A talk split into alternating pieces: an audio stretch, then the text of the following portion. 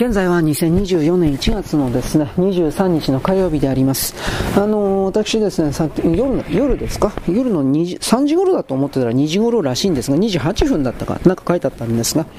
えー、っと、中央アジアで巨大な地震が起きたマグニチュード7.9がどうのこうの、詳しくはまたちょっと数字的なことはわかんないんですけど、なんかそれぐらいの数字で巨大な地震が起きて、私はですね、あのー、なんだっけ、カザフスタンじゃなくて、あの、アフガニスタン？この間地震あったからあの辺関係かなと思ったんですが、中国です。で、中国のウイグル自治区のあの辺らしいです。で、あそこっていうのは基本的にあの、あの、核実験場いっぱいあるんで、うん。で、地下核実験からの人工地震だったんじゃないかっていうふうなことを言ってる人はいます。だけど、まず地震の波形が発表されていないということと、で、本当かどうかわからないけど、その震源地が深さ22キロっていうふうに言ってるので、ということは、中国はおそらくその22キロもの深さのところに、ボーリングっていうかずっと掘っていくということはないんで、となると多分自然地震だったんじゃないかなと一応思います。で、中国は基本的にはその、なんかね、オカルト的なことを言うというふうな、ね、いろいろあるんだけれども、あの地球という惑星が太陽系の他の惑星が全て同じように、えー、っとね、活発期に入ったという言い方し、本当はね、遅いくらいなんです。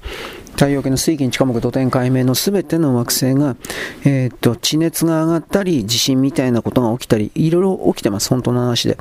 それが、基本的にですね、地球ではだいぶ遅れてた。それが2016年以降あたりからポツポツと出てきてるという言い方になるんですが、最近の19年、20年ぐらいになってですね、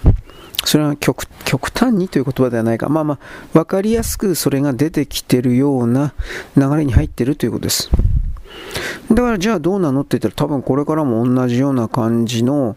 地震だとかうんぬんだとかそれが出るんですかって言ったら、あんまり人に脅しても仕方ないんですけど、やっぱり出るんじゃないですかね。と一応思いますよ。これはわからんけど。はい。えー、っとですね。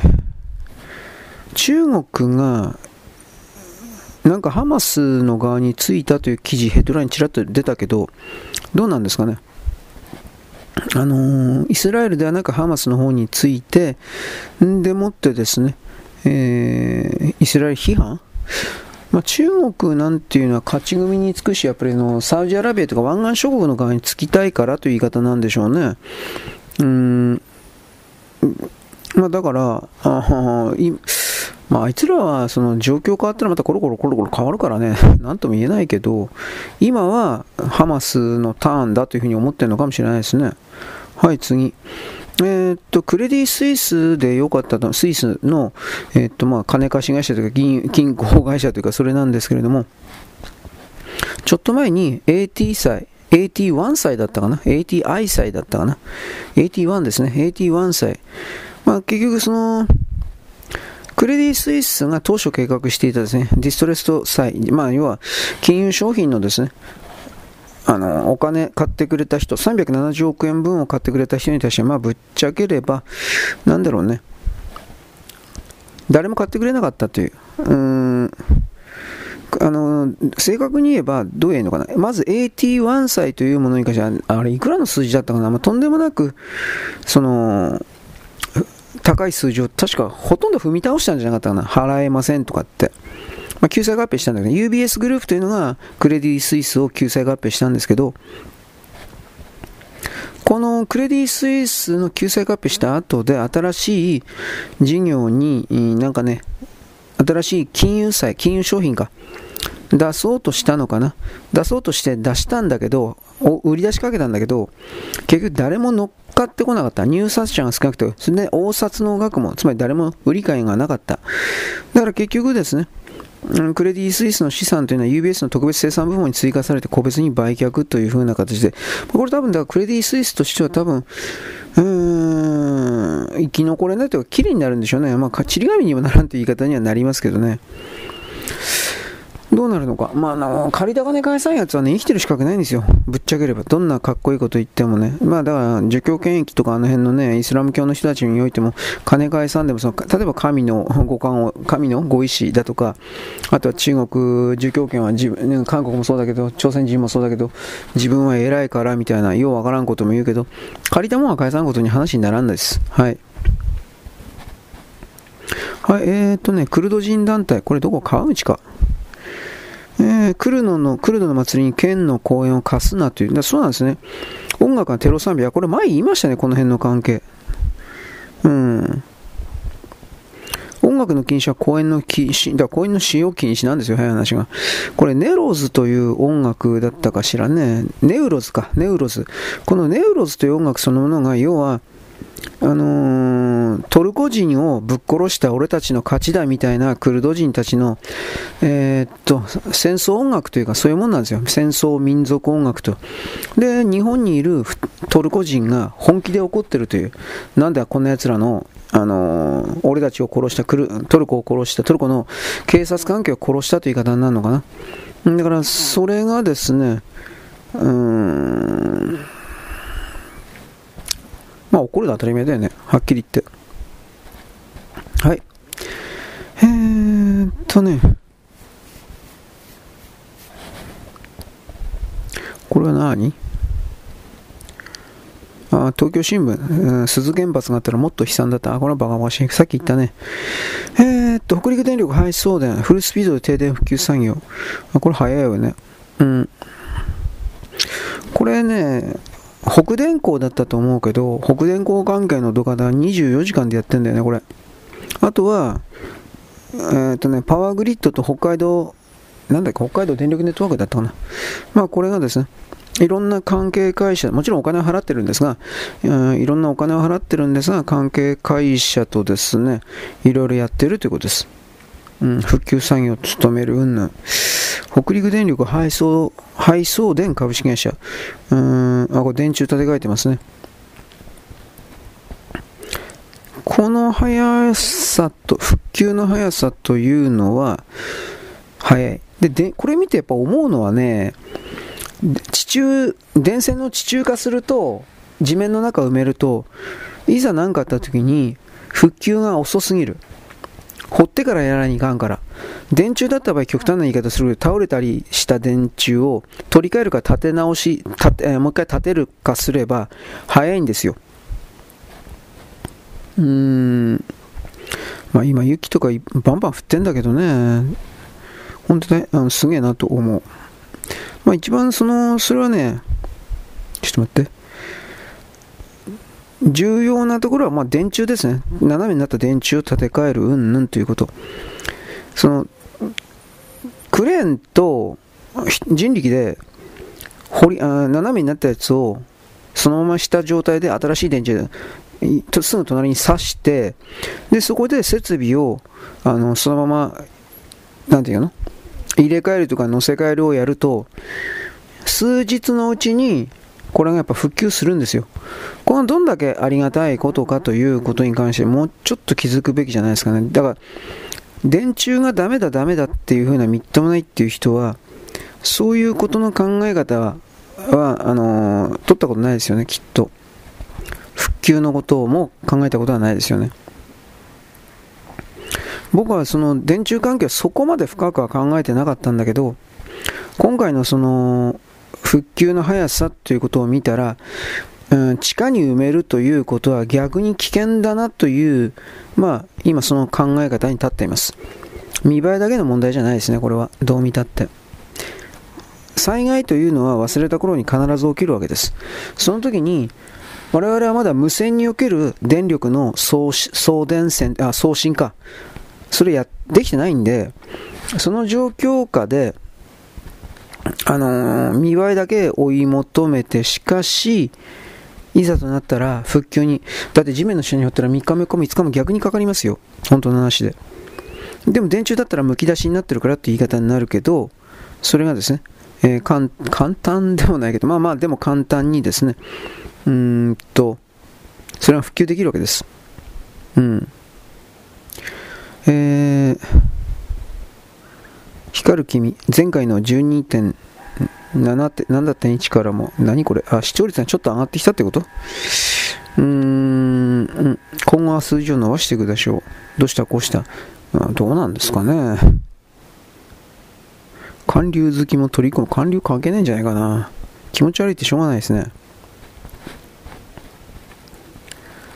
うーん、無理やり何でも関係して韓国のおかげって騒ぐようなクズたちは逮捕すればいいのになと思って。というか、あの、今回の光る君？少女漫画だろう。あのまあ、あの、なんていうか影響っていうか、真似てるというか、それは。なんでそんな嘘つくのかな？本当の話で。うーん。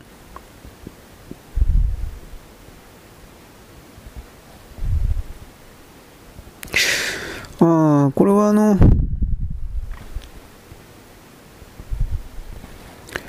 まあ、NPO 関係ですね。はい。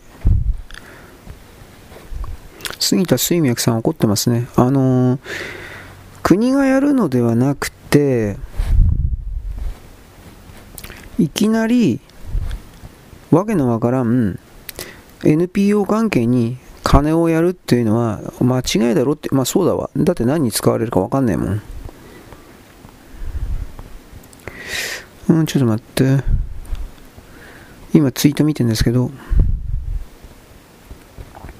うん、NPO ではなくてね、避難所で保育士さんとか、いろんな先生だとか、そういうもの、地元の自治体を通り越して NPO を支援するのではおかしいと。公でやるべきことをやるっていうふうなこと。うん。やっぱおかしいよね。そのこの NPO っていうものがどれだけうさんくさい奴らかっていうことに関して、あね、熊、熊守り協会とかなんかその辺でもなんか私言ったけどさ、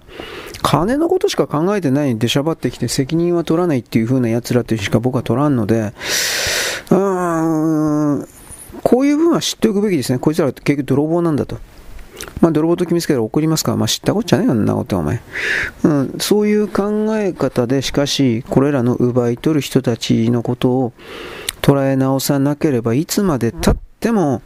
泥棒され続けますよという言い方を、うん、ちょっと待って、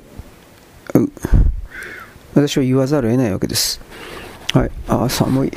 えー、まあ、とにかくですね、杉田先生がですね、頑張っていただきたいんですけどね、彼女に対しての、あのー、自治体の行政に税金入れていい場所を作ったのが先だということですね。うん。ある特定の NPO にいきなり現金支給をやっても、その NPO 自体はそのお金をどう使うのかということに関して、あのー、最初から何か全部決まってた、決めていたわけじゃないでしょ？はっきり言って。うん。この変な動きは厚生労働大臣が通達を廃止すれば、何でも簡単にできるんじゃないかな。ただ、通労、厚労省の官僚が首を縦に振るかわかんないし、なんでかって言ったら、この NPO が厚生労働省の関係者の利権なんですよ、どうせ。天下り先とかなんか含めての。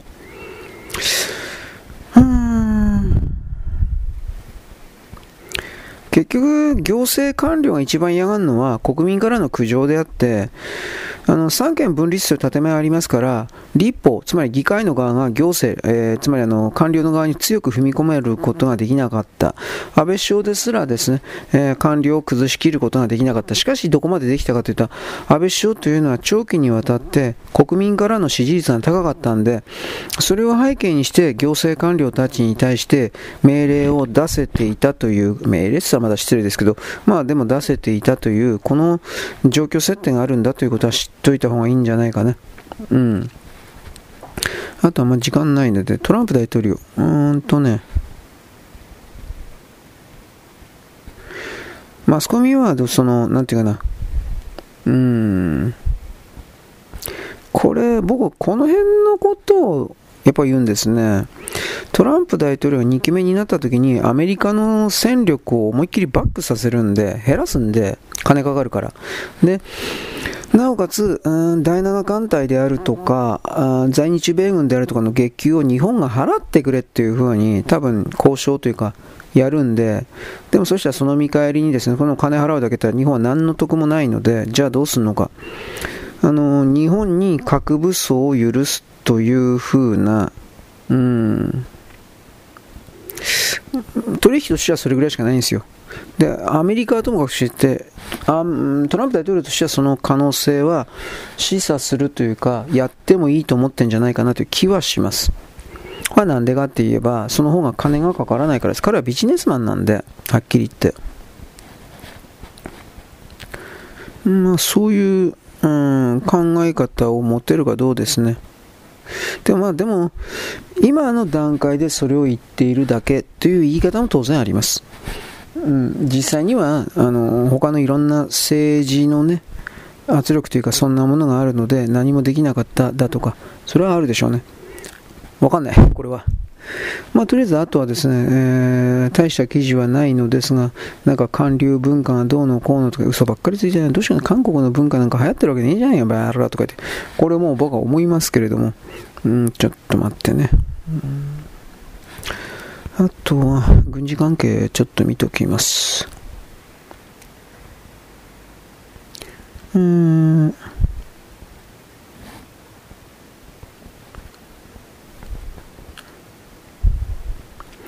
台湾は米国の死活的利益云々かんぬん。トランプ大統領になった場合においては、うーん、まあ、あれですね。台湾に対して軍隊差し向けないのではないか、みたいな。これ、長谷川さん言ってますね。多分その可能性ありますね。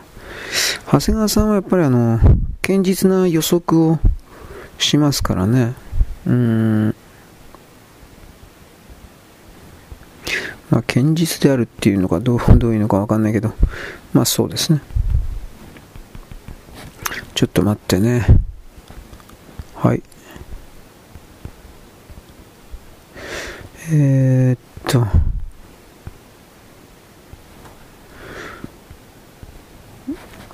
とにもかくにもお金をかからない方向で全体を考えるのは間違いないでしょう。はい。コピーして。うーん。う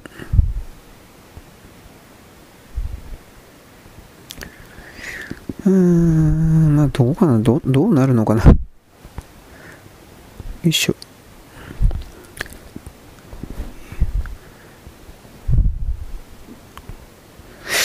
えー、いや、これはいいかな。仮にアドレスあったってどうせ誰も見ないから時間の無駄だね。と今思った。まあいいです。でもまあトランプ大統領になるということにおいて、うーん、なんという候補にはなるだろうけど、まあどっちにしたってあの不正選挙のことがあるからね。で、勇ましいことばっかり言ってる人は日本の本当の実力と、なんだろうね、アメリカの力であるとか、分かってないみたいだからね。うん、うん、うん、うん、ちょっと待って。911の時に、うーんとね、911の時にね、アメリカがその、現地に入って、えー、っとね、空港をさ、1ヶ月ぐらいで全部復旧させたということの、ね、うん、これはやっぱあれだな。あの、力強さを分かってないというか、で、僕これはあれだな、これはっつったのは、風刺、これが、あの、日本の船をこれからも狙うといったその背景の次にという言い方になるんですが、えー、っとね、ロシアと中国の船に関しては、安全な航行を保障するとか言って風刺の関係者が言ってるということです。だからもう明確ですよね。まあ、裏側にあの中国、ロシアがいるっていうことですよ。まあ、正確には中国ですよね。風刺、だから、イランがいるけれども、イランのですね、イランと中国、ロシアは繋がってっからね、結局。多分、うん、そういう絡みでこれを言ってるということになるんでしょう。はい、ちょっと待って。えー、っとね。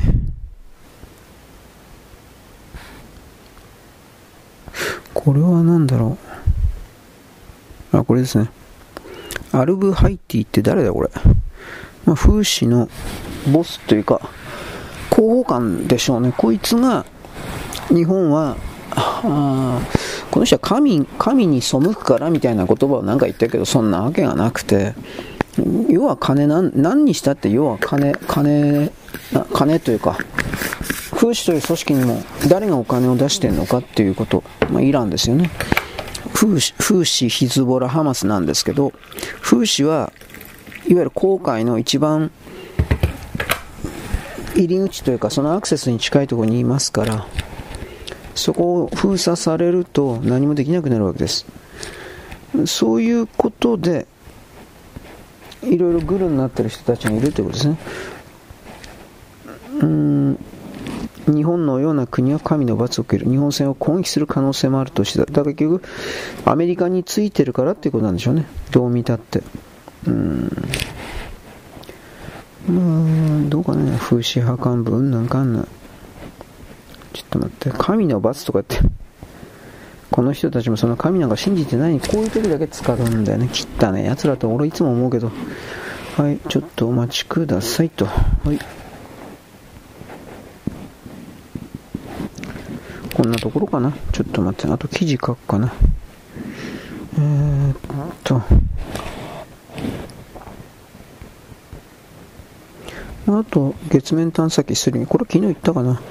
なんか向いてる方向が違うみたいな。うん、あのー、太陽光パネルうんぬんかんぬん。うん、テレメトリーデータ。スリムの太陽電池は西向いてるから、月面で太陽が西西から当たるような発電の可能性がある。1月20、うん、1月25日以降とかって言ってなかったな。これに関しては。だひょっとしたらもうちょっとなんとかなるかもしれないねっていう言い方になるのかな。うーん。一応スリム今回実証機ですごい軽量化してるので余分な、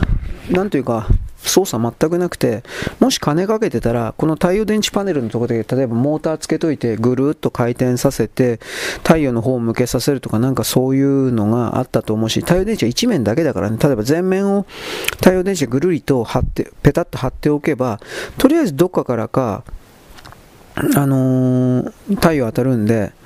そういうことでなんとかなったかもしれないっていう言い方ですね。月の日の出から日の入りってのは15日間隔なんで、あの満月とかほらあるでしょ？あれで。15日間隔で、今月に行った午前中なんで、西側に傾いた太陽電池の場で日が当たってないんですが、当たる可能性があるとすれば、まあ当たらない可能性もあるんですが、月の午後に当たる、あ、これ今月末だからまあ25日ですね。25日以降。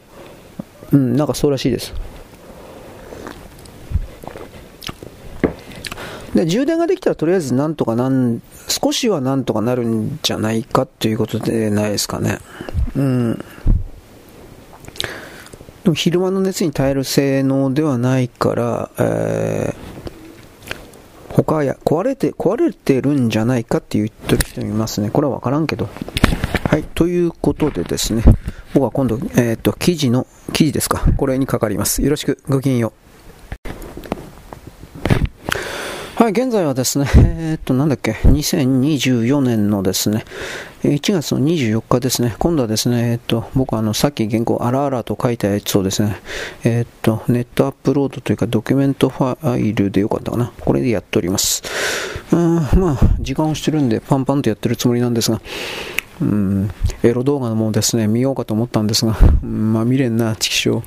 ね、あ困ったよ僕に。僕に一番大事なことはエロ動画を見ることです。他はどうでもいいや。ということになっておりますけど、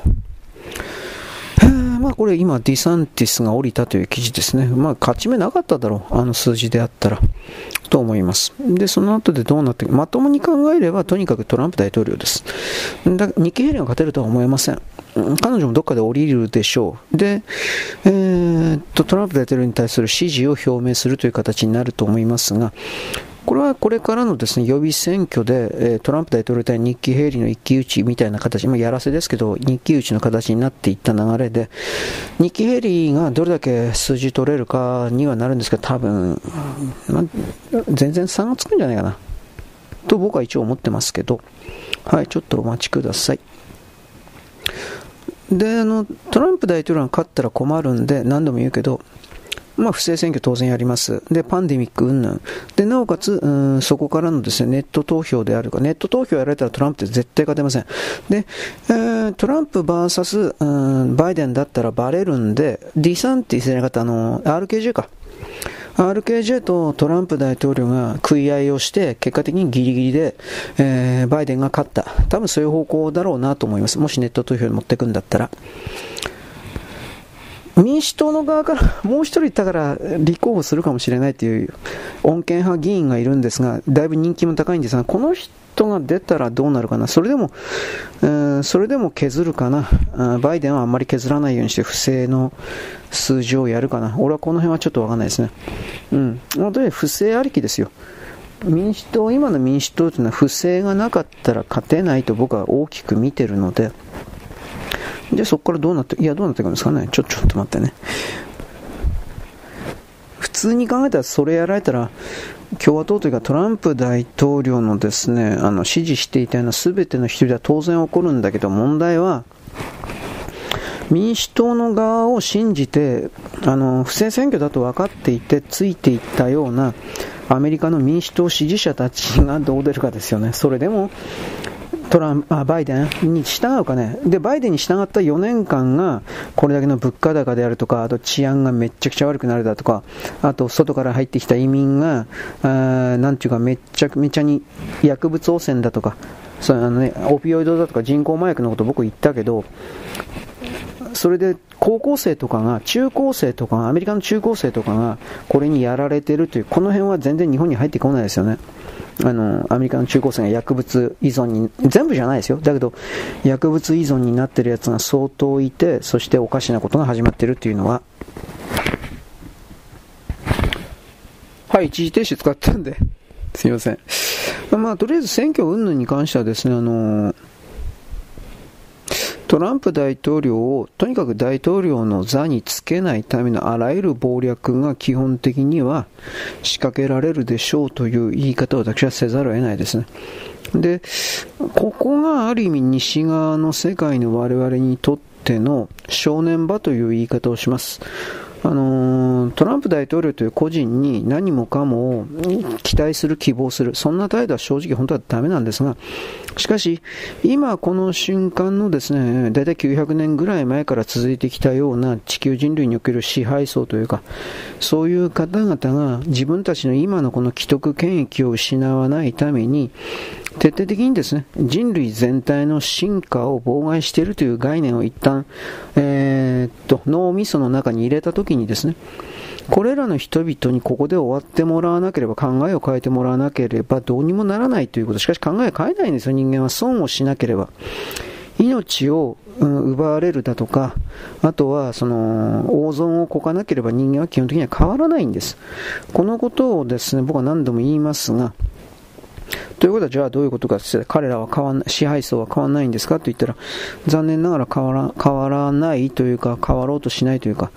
自分たちが変わる、変わらない以前の段階で自分たちが攻撃、自分たちを攻撃するというふうな、追い込むとでもいうふうに見えている我々庶民の数を減らして、そのパワーを減らすというか、まあ大体そういう方向でいってるんだろうなと僕は思うんですけど、だけど、そんなことをもうずっとですね、繰り返されたたまったもんじゃないわけですよ。正直言うけど。ここでガラリとおそらく変えないといけない。しかし、もう維新の会が嫌いなように、ただ変える、ただ変えると言っても仕方ないわけです。あいつら変えるというだけで具体的には何にも、なんていうかな、代案というか何もないんだけど、僕は、僕はそういうのは嫌なんで、ただ変えると言った、変えると言った以上は、何ができるかなとか、そういうことまでは実は考えてるんですが、まあその辺の詳細を今あなたに言ってもしょうがないんで、ちょっと待ってね。これでいいのかな？よいしょ。すべて選択してコピーですね。うーん。まあ分かっていることは、これいいのかな？よいしょ。この支配する者たちっていう人たちは、まあ、自分という存在が、えー、あと自分という存在及び自分の家族でもいいけど、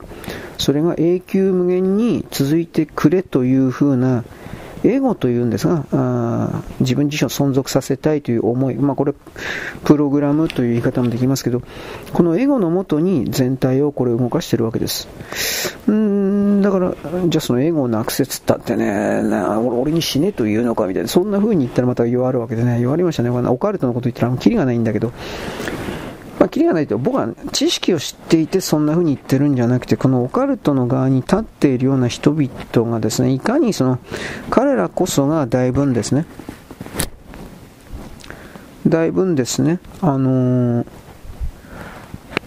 固まった考えを持ってるというかまあ、あの現実世界で鬱屈していた、えー、評価されなかった、えー、褒められなかった、ちやほやされなかったというか、まあ、こういうわざと分かりやすい卑近的な、ちょっと侮辱した的な言葉で僕は彼らの領域を表現するけれども、それこそがそういう評価を実は求めている自分に気づかない状態こそが自分自身で自分自身を縛っているような罠なんじゃないかななんてことを僕は言うわけです。うん、ちょっと待ってね。ということで、えー、っとね、この支配を求めている人たちが、例えばいろんな設定を考えることができます。人間とは違って何百歳何千歳も漫画とかアニメではなく実際に生きることができるような人々だったのだと一旦決めたときに、うーん、では彼ら彼女たちは一体何を目指して人類世界を裏側からその、うん、支配してきたのかという考え方、考察ですね。それを持つのか、持てるのかということでもあります。うんまあ、だから結局、最終的には自分が滅びたいと。で、ついでに全部滅ぼしたいと言えたあんただけ滅びはいいんじゃないと。この辺なんですね。だからこの滅びたいととかって思ってる人たちが結局人類の支配層の裏側にいるというのは最大の癌なんであってですね。この、いや、あなただけ滅べばいいんじゃないですか。その滅ぼしたいというところはやめましょうよとかって言えばいいんだけど、そこは彼ら、彼女は、彼女なんですけど、変えようとしないみたいですね。これを、あのー、なんていうか、ね、自分、いや、あなただけ滅べばいいんじゃないなんで他の人も巻き込むの？おかしいでしょと。で、その、おかしいであるとかおかしくないであるとかの判断、判定をですね、多分彼女なる存在も自分でそう決めてしまったか、または外側からという言い方をするけど、外側から書き込まれてしまったというか、なんかやっぱそういう見方どうしても僕はしちゃいますね。だが、でもだからといって、じゃあ彼女が、あのーなんていうかな、彼女は悪くないみたいな。それもまた思わんけどね。これだけ何万年も何千万年もですね、何千年、何万年。まあ、まあ、1万2000年だからね、今の文明はね。じゃあ1万2000年限定しとくけど、1万2000年も人類を裏側から苦しめてきたような行動の主体者が、実は私は被害者でしたみたいな、これは通らんだろう。現実の問題として。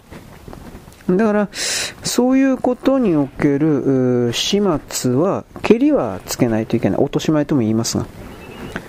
だから、その落とし前つけるためには、我々、私、あなたがこの世界におけるおかしさですか、試合とかそういうものにおくおかしさとか、この構造に本当は気づいていただかなければならないんですけれど、まあ、なってないですね。ギャハハ、ギャハハで終わりですよ。面白い情報くれ、みたいな。まあ、どどうでしょうかね。はい。というわけで、えー、っと、ちょっと待って。まあ、あの、あとはトランプ大統領云々です。で、まあ、トランプ大統領がなった時に、やっぱり、一番日本の僕たちにとって重要なことは何かというと、おそらくは日本の安全保障であるとか、あと金融とかに関すること、あの、おそらくじゃなくて、多分確実にトランプ大統領は新しいドルの発行をすると思います。で、そのことで、いわゆる巨額な借金をゼロにはしないしできないけど、あのー、10分の1、100分の1にするみたいなことを仕掛けると思います。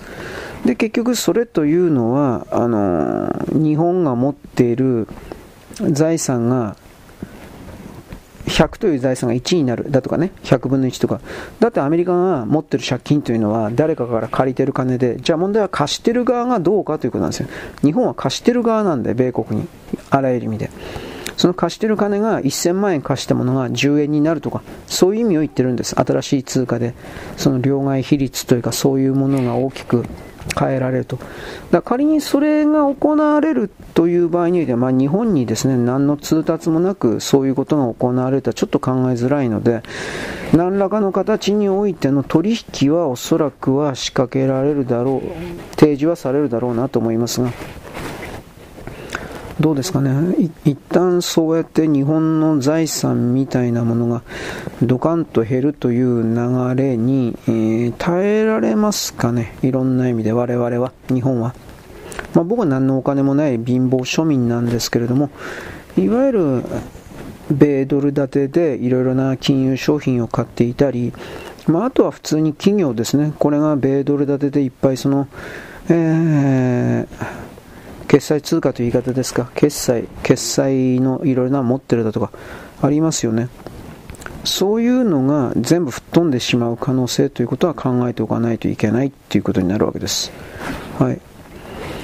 まあ何でもかんでも想像になってますけどね、必ず何かそうなるみたいなことを断定して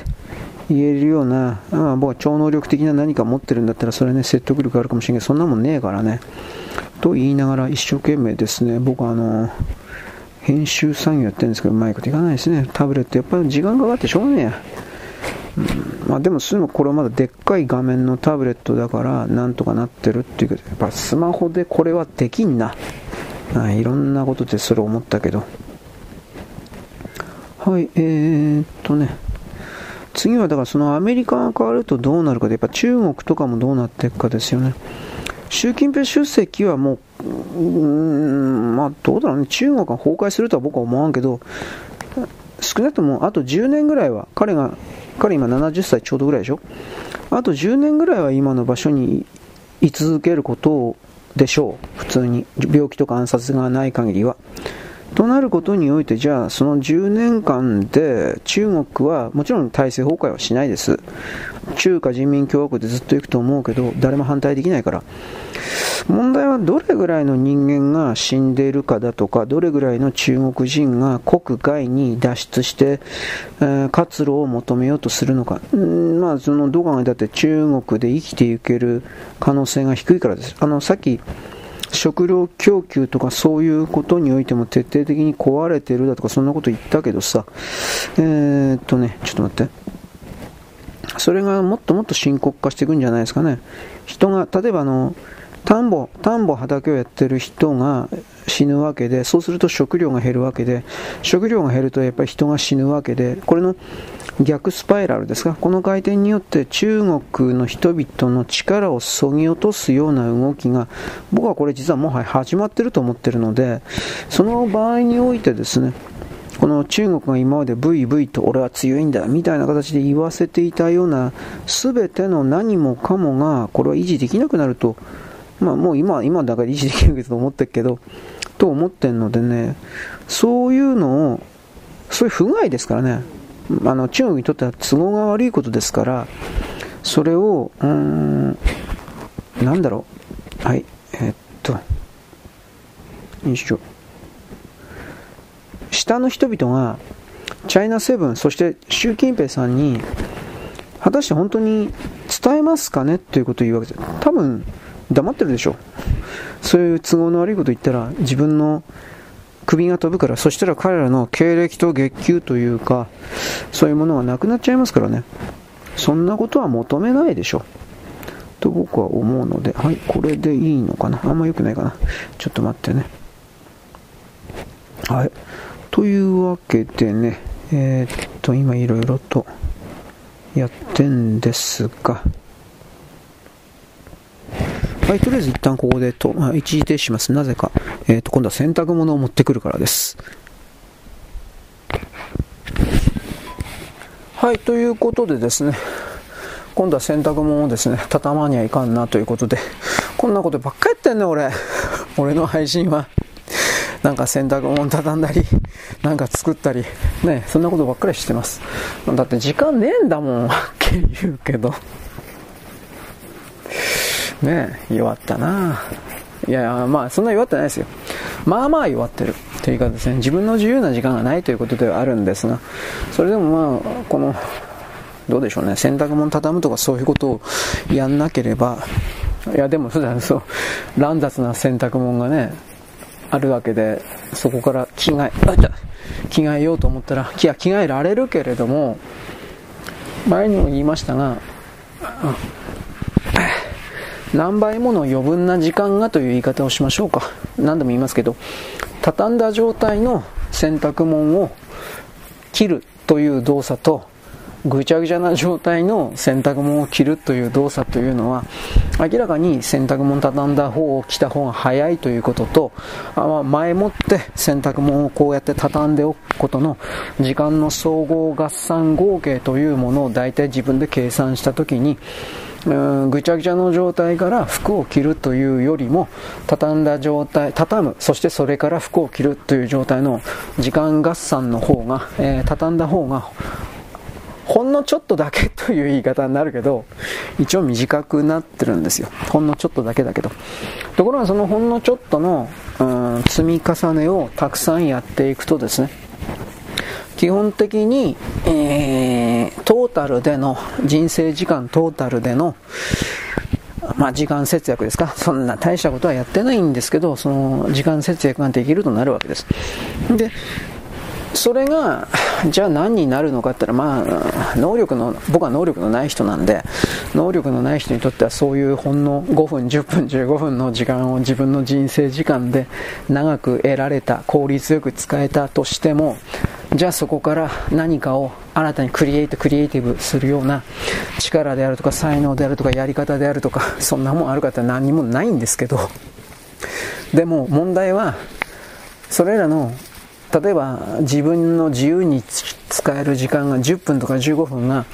ゼロだったことを考えた時にゼロだったらそれははっきり言って可能性すら生まれないんですよ。そもそもゼロだからやりようがないというか。だからこれはあくまで僕が自分自身でそれらの可能性を自分で一生懸命探しているかのような状態というかできもしないのに何かができるはずだと勝手に思い込んでまあ、あがいてる状態というか、時間をね、確保するために。そういう身も蓋もない言い方は一応はできます。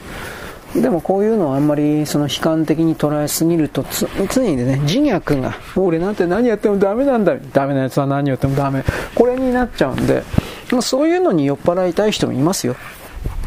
うん、それはダメだとも言わない。それすらダメだと僕は言わない。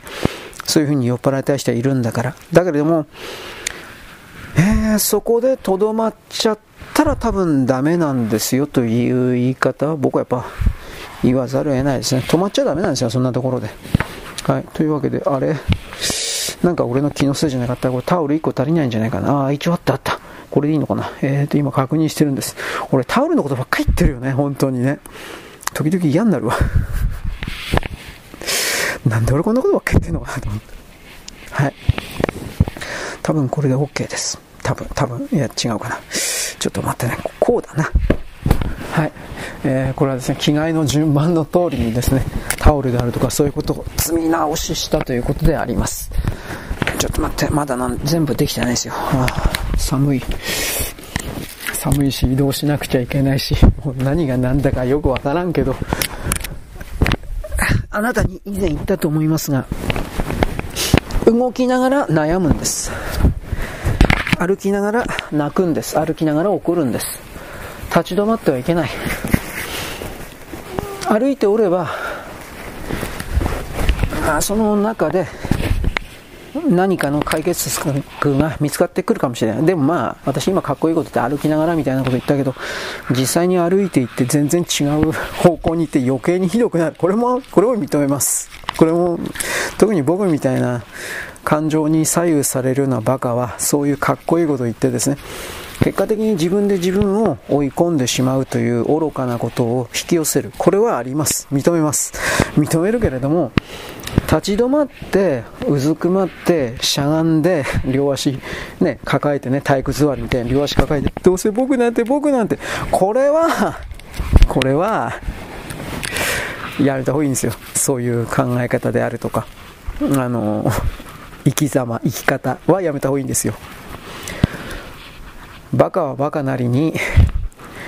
立ち上がって動いていくしかないんです。で僕はその人間ですからそんな風に立ち止まってしまうしょんぼりしてしまうことがあるということも否定はしません。僕だってそんなこともあるでしょう。ただしそれはその時はね立ち上がる時にどっか周りに石ころ落ちてるでしょう。まあこう概念でモデルで言ってるんですがその石ころを手に持ってポケットに入れなさい。ただで立ち上がってはならない。そしてその石ころを自分自身をそのような状態に追い込んだ誰かにこれ自分を含めますがそいつに投げつけて攻撃する立ち向かう準備をしなさいただただメソメソと立ち上がってはならない子供のお使いではないのだ我々の人生はということを僕はですねいつもいつも偉そうです僕は偉いんで これしか言ってないけどまあ、そんなわけなんです。なんとか洗濯物畳めました。えー、とりあえずですね、次のことします。よろしく、ごきげんよう。現在は2024年1月のですね、20 23ですね、23のですね、えっとね、火曜日であります。えー、っとですね、私はさっきですね、ツイッター、ツイートをやっていたんですけれども、ツイートをやっていたと言わんね、ま あまあ、更新をしていたんですけれども、今日はですね、私の柄に合わずですね、なんだっけ、クラシックみたいなものをやってみました。なんたらハウゼオーケストラ。まあこれ知ってる人は知ってると思います。僕ぐらい知って、僕でさえ知ってんだから、さあどういうことかといえば、単語関係のタラッタッタッタみたいな、こんな単語関係の、えー、それをですね、交響曲交響楽みたいな形にしてですね編成し直してそしてそれをですねオーケストラの、構成でまあ講演会やったり、あとテレビとか音楽に、えー、なんか映画に使ったりみたいな、まあ、そういうことをずっとやっていたバンドではないね、まあ、フィルハーモニー、オーケストラであります。でこれがですね日本で割と売れてるというのはいわゆるあのショッピングセンター的なモール的なところで結構この人たちの曲って使われてたんじゃないですかね。いわゆるあの、えー、おしゃれなムード おしゃれでもねえか。ムードを醸成するために。なんたらハウゼ なんだったっけ？俺も覚えてねえけど。僕はこのこのオーケストラのことで正直よく分かってないけど曲のことはね割と聞いたことがあるということで一応いろいろと。でそれだけではですねあの交響曲というかオーケストラ的なものが誤解されてしまうのでいわゆるあのクラシックもですねちょっとやっとかにはいかんなと思ったんだけどこれがまたもうなんだかいっぱいあってよくわかんない。正直言いますけど。で、まあ、各楽団というよりも日本国内でどっかの小さな、えー、一律一律だとか 県立的なそんな小さそこまで小さいじゃないけど的なですね、えー、アンサンブルどういう言葉、まあ、少人数のですね楽曲の方々がやってるような曲をいくつかシューベルトとかモーツァルトとかなんかそういうのをですね見つけてきてそれを使ったというかそんな感じです。で僕はその流れの中でちょっとびっくりしたのは専則学園。名前聞いたことあるんですけど洗う足。洗う洗う足学園。専則音楽学院だったかな。まあ音楽関係の学校なんだろうなと思うけどひょっとしたら違うかもしれない。専則学院のただの大学の音楽部かもしれない。これは正直よく分かってないんですけどその辺りのですね、えー、っと動画がなんでか知んないけど検索に引っかかったもんですからあこれを使いました。言いたいのはそのどこの学校も学生数の減少というものに悩んでいるのでこういう形で動画、ね、チャンネルを作りそこからの情報発信というものをだいぶ重要視重要だと大切だと思っているということが伺われるわけです。だからそういうのもですねちょっと発見して新たななんだろう知見になった、えーえーと、知恵に見るですね知見になったという言い方をします。でも戦争学園であんま聞いたことないな。あつまり戦争学園は聞いたことあるけど戦争学園の音楽なんてかんたって聞いたことないな。市民ホールか何かでの演奏みたいな形になってたけど詳しいことは知りません。でこれに関しては例えば3人とか4人とかそういう少人数でやるような、えー、曲を中心としたような感じのものになってます。つまりさっき言ったハウゼとちょっと構成が違うわけですね。でその中で例えばそのチェロだったかな？チェロのあれは聞いたことあるんだけどね。俺タイトルまで知らなかったけどチェロ1個でやるような、えー、独学曲って書いてあったかな？たった1人でやるようなチェロだけでやるような曲のねあれとかもですね、まあ、採用したんですけどあこれは割と知られてるなだとかいろんなことを思っちゃったわけです。はい。まあ、ただそれだけ。本当は日本の歌謡曲的なことをやればいいんだけどもちょっと、ネタが切れたっつうのは当然あるんだけど見てる人もいい加減飽きるだろう。と勝手に思って。まあ、昨日はですね洋物というか洋アメリカンポルノ的な外人のですね という風な感じの曲をいっぱい、え見つけたとか使ったんですが今回はですねクラシックだから誰も食いつかんだろう。だからハウスへだって昔このこの辺関係によくシャカタクとかなんかちょっとやったことあるけど誰も反応しなかったんで 別に反応を求めてるわけじゃないけど興味がないということなんですよ。ぶっちゃければ。そうすると僕はですねなんか分かってたことだけど無駄な労力を使ったということになりますので、えー、そんなことばっかりやってられんなというのが本当のところです。まあいずれにしてもですねあのーこれらの音楽だとか文化文物関係におけるもうちょっと深い知見知識知恵洞察こういうものは私の中にあればですねあのツイッターの中におけるですねなんじゃかもんじゃかみたいなコーナーコーナーという言い方をしますけどこれはもうちょっと面白くなるのでしょう。しかし肝心の私が、まあ、時間がないというのも当然ありますがその自分の少ない時間を割いてまで、えー、これの音楽だとか云々にですね、えー、探求しようというまず動機がない 欲求がない興味がないわけじゃないんだけどそもそもそれをやる場合においては基礎知識のようなものはどう考えてもいるわけです。最初のイロハですね。あドレミファソラシド、えーと、ハニホヘとイロハだったっけ？なんかなんかそんな俺和音だったっけ？あれよく分かってないんですよはっきり言って。あの、ドレミファソラシドじゃなくてイロハニホヘとかなんかであの音階振ってあるやつ あれは一体何の意味なんだろうと思った一応一応あるなんかあるんですよね。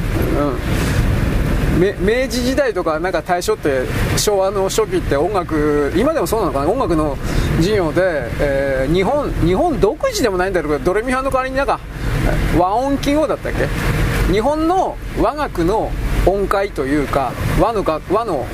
楽器ですね。和楽の音階というか日本の和楽の曲というのは音の高さがそもそもドレミファソラシドと違うんでしょ？僕はそういう理解にあるんですが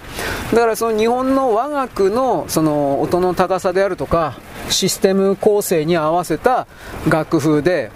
いわゆるあの等音記号に対して平音記号って言うんじゃなかったっけ？もう全然知識ないんだけどなんかそんなんだったという記憶が僕はあります。だからその観点で、えー、なんちゅうんですかね。音楽の多様性。適当に今言葉を作ったけど。音楽の多様性だとか、ね、各各国における文化民族風俗？風土？の違いからにおけるですね。独自のエスニックな音楽だとか。そういうことを語ればいいんですがあいにくなところ僕はそういうの全くダメなんでできてないんで。うん。まあこの辺りでいいやろ。最大公約数的に日本人に伝わるというのは歌謡曲とその、ね、バリエーションそしてギリギリでこういう、えー、オーケストラ的な。あとは海外の本当の本当の有名どころのロックだとかそういうのですよ。これがジャズとかになるともうダメなんですよはっきり言って。ラップもダメなんじゃないかな。俺自身がラップとかそんなもんやったって全然わかんねえっていうのもあるけどえー、っとそれを受け取るような観測する人見ている人という言葉を使うがそれにしたところでじゃあラップとか分かってますかって聞いたら多分分かんないでしょうもちろんラップとかの世界には幅広い、ね、歌手いっぱいいて売れた曲だとか売れない曲だとかその歌手内容とかきっといっぱいあるに違いないんだけどそれらの全ての情報を僕たちは知らんので どうにもならないって分からないですかね。だからそういうことをです捉えた時に最大公約数に受けるようなものの安全牌を、えー、あの音楽のですねツイッター的な もういい加減なんかあれなんでやってんだろうと 時々思うんだけどまあこれもある意味見られるための知られるための知ってもらうための見てもらうための努力の一環というこういうことを一応出しますがまあそれの努力として一応僕やってるんだよみたいな。そういう言い方になるんですかね。うんまあ今日のクラシックはだいぶきつかったな。はっきり言うけど。自分のなんかアイデンティティ問題に関わるような何かを感じました。私は一体何でこんなことやってるんだろうかみたいな。まあ、そのクラシックそのもの云々は嫌いじゃないんですけど嫌いではないんですけどただ好きで飛びついて深く研究してというのではないもんですからどうしても表層的なものになるというかそんなオチになっちゃうんですかね。はいよろしく。ごきげんよう。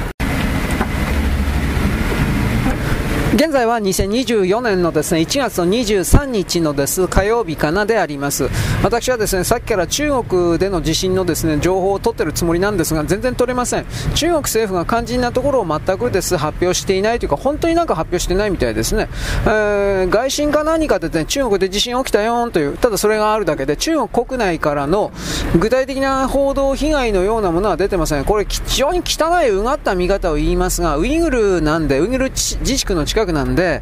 えー、っと、現地の中にたくさんの中国人が入っているのは事実なんですが、これらの地震災害にかこつけて、殺処分ということができるなということを、中国政府が考えている可能性はあるなとは言います。つまり、えー、地震なんだけど、わざとですね、救助しないでほったらかしにしといて、えー、中にいる中国人もいっぱい死ぬか知らんけれども、ウイグル人も死ぬわけです。そうすると、このウイグル人というものを絶滅させたいと本当に思っている中国共産党からすれば都合がいいという言葉が出ます。わからんけどね。だけど、ウイグル自治区というか、あの辺の周辺には、西側関係国を含める各国の生産工場みたいなものがあって、で、そこでウイグル人という人をただ同然で働かせて、えー、莫大な利益を得てるっていうのは中国の一つの図式でありますから、そういうものの全てを放棄、捨てる、できるかなという、その疑問も僕の中にはあります。普通の常識で考えれば、あの、できない、やらない、そういう捨て、捨てることはしないなんですが、はどうだろうな。今の中国の経済状況から考えると、口減らしという意味で人口が減る、うん、殺処分、これを求めるような動きがあこんなことは使いたくないけどあるかもしれませんねと私は言っちゃいます。わかんない。うん。まあこれはあの武漢肺炎の時にわざとほらロックダウンやめた途端にねオールオールパスフリーだよとやったのはいいけどあっという間にそのオミクロンが特に老人層たちに流行っちゃってでその結果ですね徹底的にどんどんと老人たちを中心として人死んでったでしょ。であれっていうのは中国共産党政府分かっててやったという説があって僕は多分そっちだろうなと思います。あなたにも説明しましたが、えー、っと中国はそれでもスズメの涙ほどとは言っても年金制度あります。でこの年金制度的なものをあと医療医療介護医療保険的なものも一応あります。でこれを一番利用しているのは誰かというのは当たり前なんですけど老人です。この老人が山ほど死んでくれれば中国共産党政府からの持ち出しのお金というかそれははっきり減るというか負担が減るわけですよね。だからその負担を減らすために今の中国の財政というのは徹底的におかしなこと全然お金のない状態になってますからその負担を減らすために、えー、死ぬということを分かっていてロックダウン解放をやったというかそういう言い方は一応はできます。まあ物事は現象は起きてからその現象は実はこうだったんだよみたいなことを都合よくですね、えー、解説、説明というか、なんというか、それはどれだけでもできることですから、必ずそうなのだ、みたいな断言は僕はしませんが、少なくともそういう思惑が中国共産党の地方政府だとか中央政府の、いわゆる政府関係者の中にゼロだったかというと、きっとそんなことはないでしょう。金の出動をどうするのかとか、うん、そのまあね、役人というか支配層の中なんだかんだけど、金のことですよ。いくら支払わなくちゃいけないのか、いくら国民どもに出さなくちゃいけないのかだとか、自分の取り分はどうなのかだとか、基本的に全て世界はそんな風に捉えられているというかね支配層にとってはそのように捉えられているということですそんな考え方を僕たち庶民が持たないということがやっぱり一番の問題であって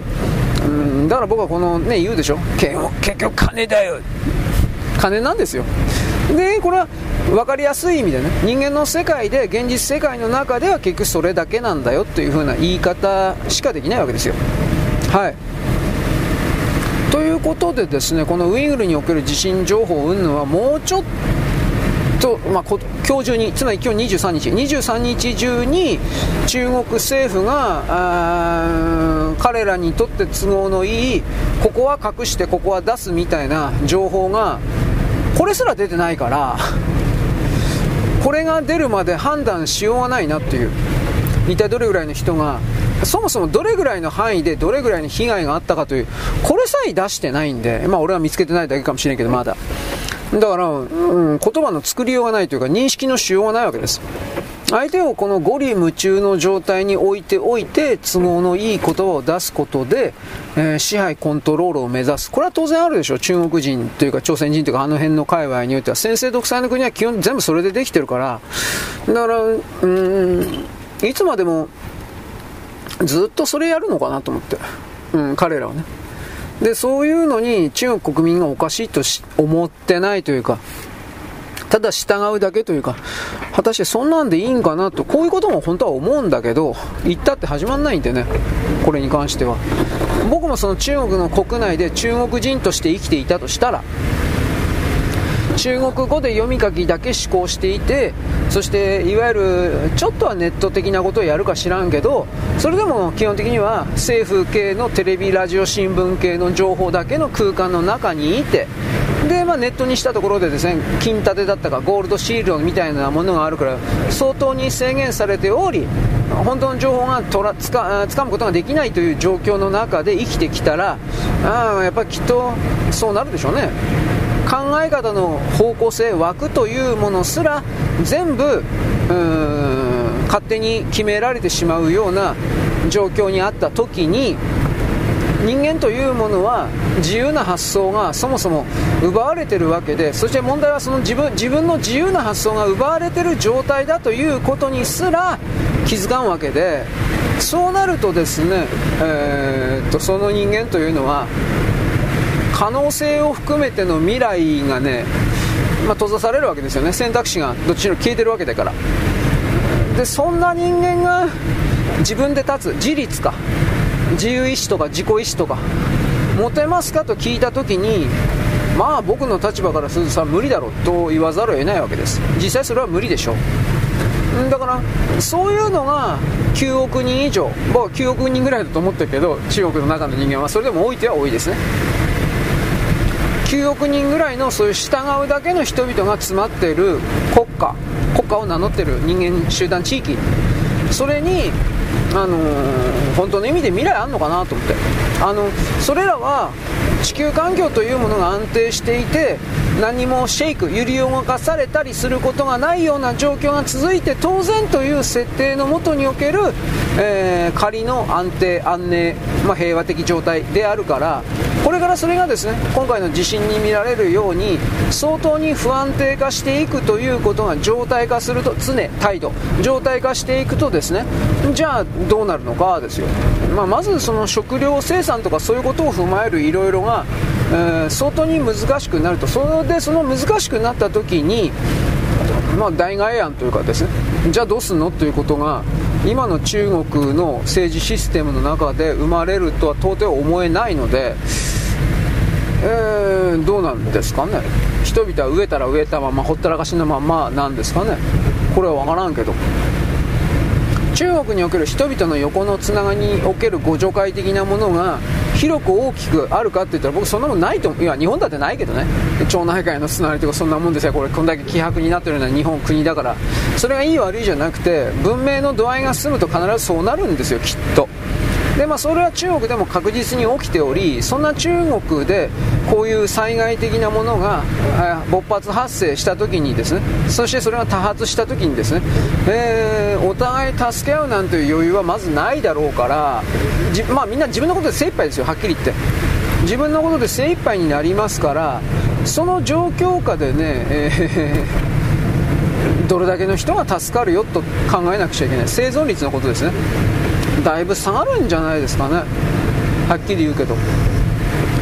ただでさえ我が我が自分が自分がっていう風な人々の集まりの、まあ、国なわけ国と,、まあ、国なわけです。でその状況で、え、個人ではいかんともしがたいような設定が現れた時に果たしてどれだけの人がね健やかに穏やかに生き続けることができるかという、まあ、こういう設定で、まあ、中国とか、まあ、中国だけじゃないんだけど人間の国になるものを一応考えたりはするんですよ、はい。まあ、この地震のこと非常に気になります。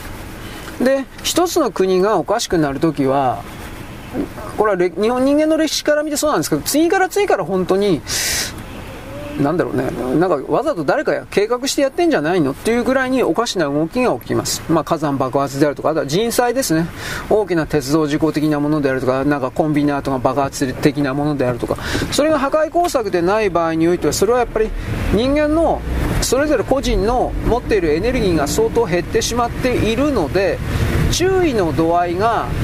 コーション、注意の度合いが、あのー減っちゃって、まあ、安全もともと中国なんて安全係数というか安全に関わるような考え方は全然ないような今ではちょっとあるか知らんけどでも全然ないような国だからそういう無責任な体質というかそれが積み重なってドカンバカンみたいなね爆発的なことは起きてくる連発ではあるかもしれんなとは思いますよ。ただそれがどれだけでもどうかなそういう事故ってきっと今でこのこの喋ってる今この瞬間もきっとあるんだけど現場レベルではきっと大きな事故に違いないようなそれが日本には伝えられんからね。報道はされないから。例えば僕が、えー、そうですね。鳥取県のどっかの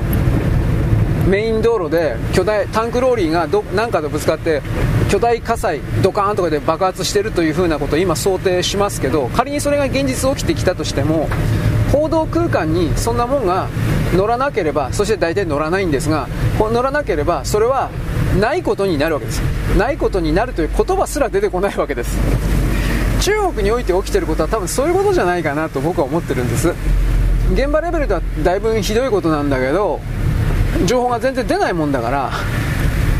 そもそも本当に中国がどうなってるのかわからない。改善されてるのか破壊されてるのか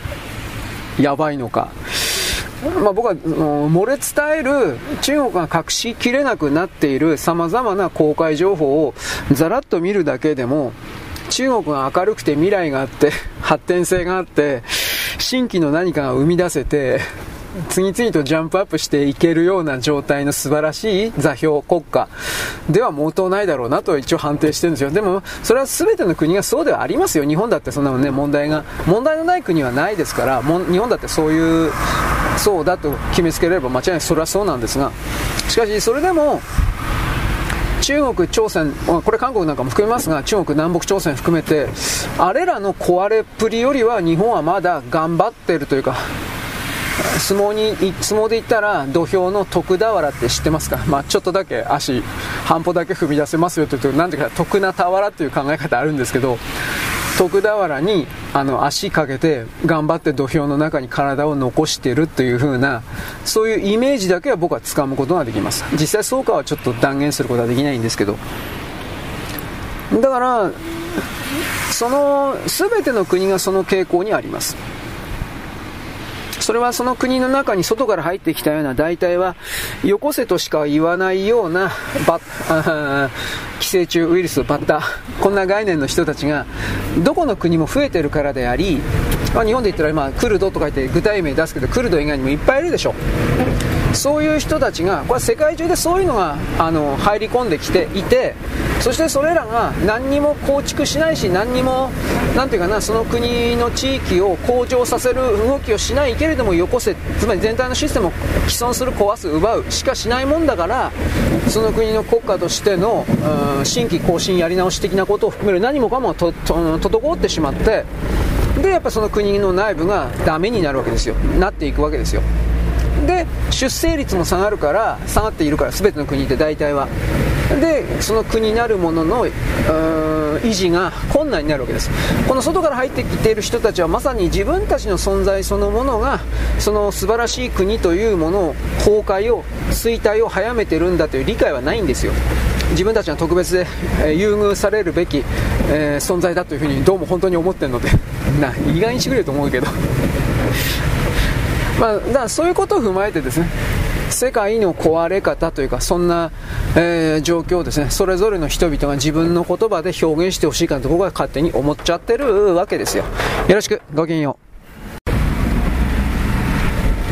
現在は2024年のですね1月の20何日だ23日のですねえー、っと火曜日であります。私はこれあのとりあえずですね時間あったらこの録音機のスイッチ入れるのはいいんだけどネタがない時本当にどうしようか。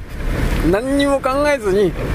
スイッチを押してしまうことなんです。で押した以上はですね喋らなければならないということでこれある意味ですね訓練にはなってるんです喋るという意味における訓練にはなってるんですが本当に困ったなという、えー、何喋りゃいいかな、まあ、ディサンティスが降りた。まあこれは分かってたことだしねはっきり言うけど。はい。えー、っとね あそうだ。僕あのタブレットがどうのこうの買おうかどうしようかと言ってました。で今いろいろ探してたんですよ。でね、えーと、7インチのタブレット国内においては国産においては NEC しかないという分かりました。えー、とねラビエか。ラビエ7インチ。ところがこれは多分アンドロイドの11番だったんで多分2年前か。3年前3年経ってかな。2年ぐらい前かな。分かんないけどおそらくそうなんだろうなと。詳しく年代日まあ年月月日は調べてないんで。でそれをですねざらっと調べて Amazon で調べた。そしたら、わけのわかんない個人業者に山ほどいていやー、こんな怖くて買えない。というふうに、だって新品と称して新品でないものを売りつけてくるから、こんな奴らへっちゃらで。中古品をですね、箱を詰め直してやってくるという。一応、そういうのを防止するため、すり替え防止がとかってね、かっこいいこと言ってるけど、それすら信じられるかどうかわかんないんで。で、いろいろ考えてたんですが、ああ、電気屋で買ったら一番いいなと思って。電気屋。で電気屋のサイトをですねいくつか回ったんですよ、えー、ヨドバシカメラとかビッグカメラとかなんかそういう系列の。だヨドバシとかビッグは持ってないんですけど、えー、どこだったの上司山田？なんか忘れちゃったけどなんかいくつかあったんですまだ何も買おうとも何も思ってないんですけど。でうーんまあ買わんでもいいんですよ。あの iPad もね本当は考えてるんですよ。本当のこと言えば。高いけど。そのなんだっけ？なんだっけ？ああ I I iPhone アカウント？アップルアカウントか。アップルアカウントを取るときに結局アップルの製品を持っていなければダメだっていうことじゃないんだけどでも多分おそらくアップルの製品を持っていた方が取りやすいんだろうなと。これを思ったときに、えマガジンの人フリーダムだったっけ？あれがですねアップルアカウント取れないんでまだ iTune とかねダウンロードしてないけど今のところ全然その見込みがないというか、まあ、忙しいからその何度もリトライしてないんだけどそこから考えた時にですねうーんうーん iPad かとかいろいろ思ったわけです。で iPad 高いんで最新型で6万ぐらいしなかったかな。なんでこんな高い？同じ8インチかな？まあ、iPad の8インチっていうのはちょっとあの Android と違って長方形ではなくて正方形みたいな感じでの8インチなんですがその方が画面全体が広いと感じる人もいるのかな？俺ちょっと分かんないけど。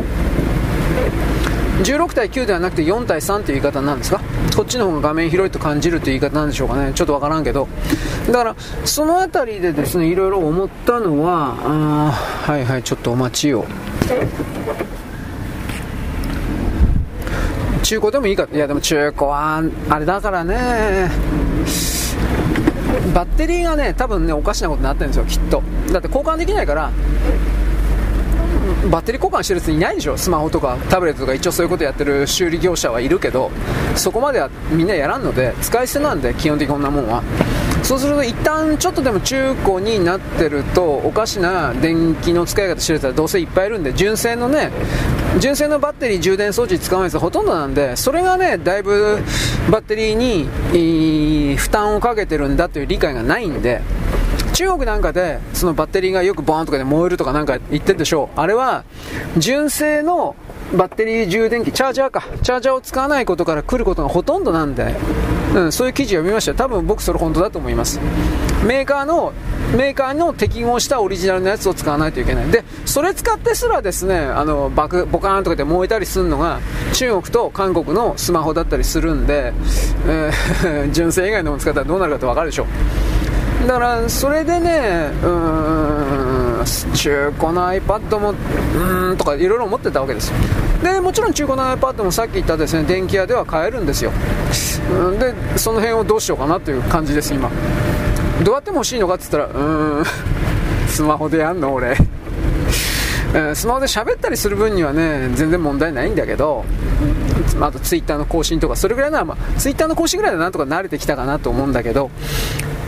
文章を編集してどうのこうのになるとこれはちょっと何もでっけんな。いやできるけど相当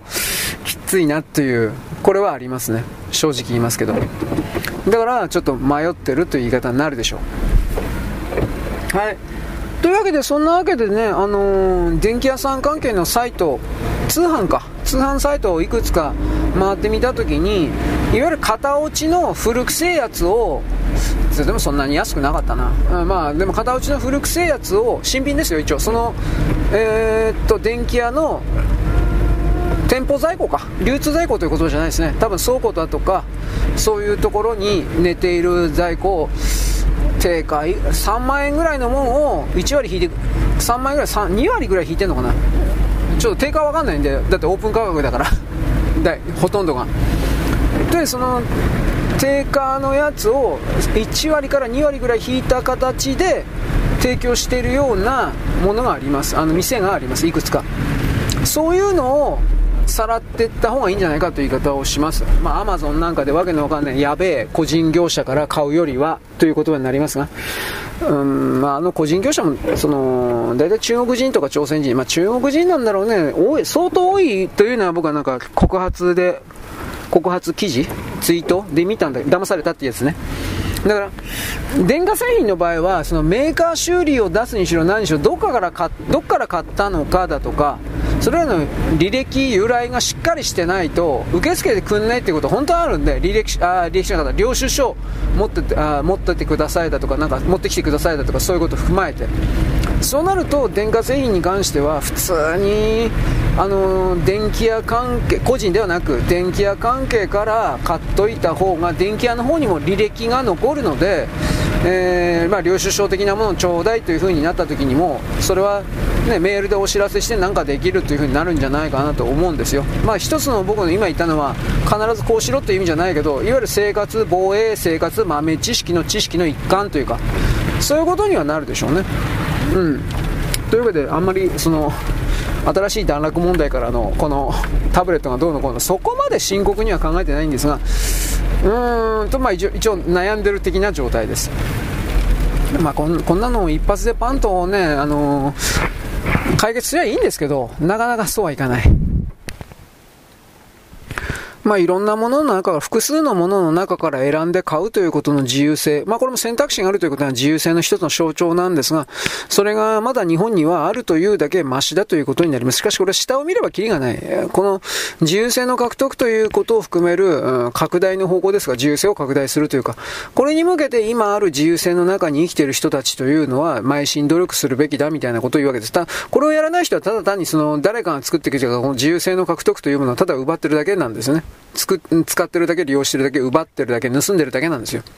で、それらの個体数が、頭数が増えすぎると、その座というか、その国というか、それは持たなくなっていくという一つの理解を私は持っているという、そんなオチでよろしいでございましょうか。まあ結局、その状況というか、その領域座標というものを維持するためには人間の活動営みというものが必須義務なんだよみたいなこんな言い方でもいいんじゃ当たり前のことですけどね。こんな言い方じゃないですかねと一応言っておきます。よろしく。ごきげんよ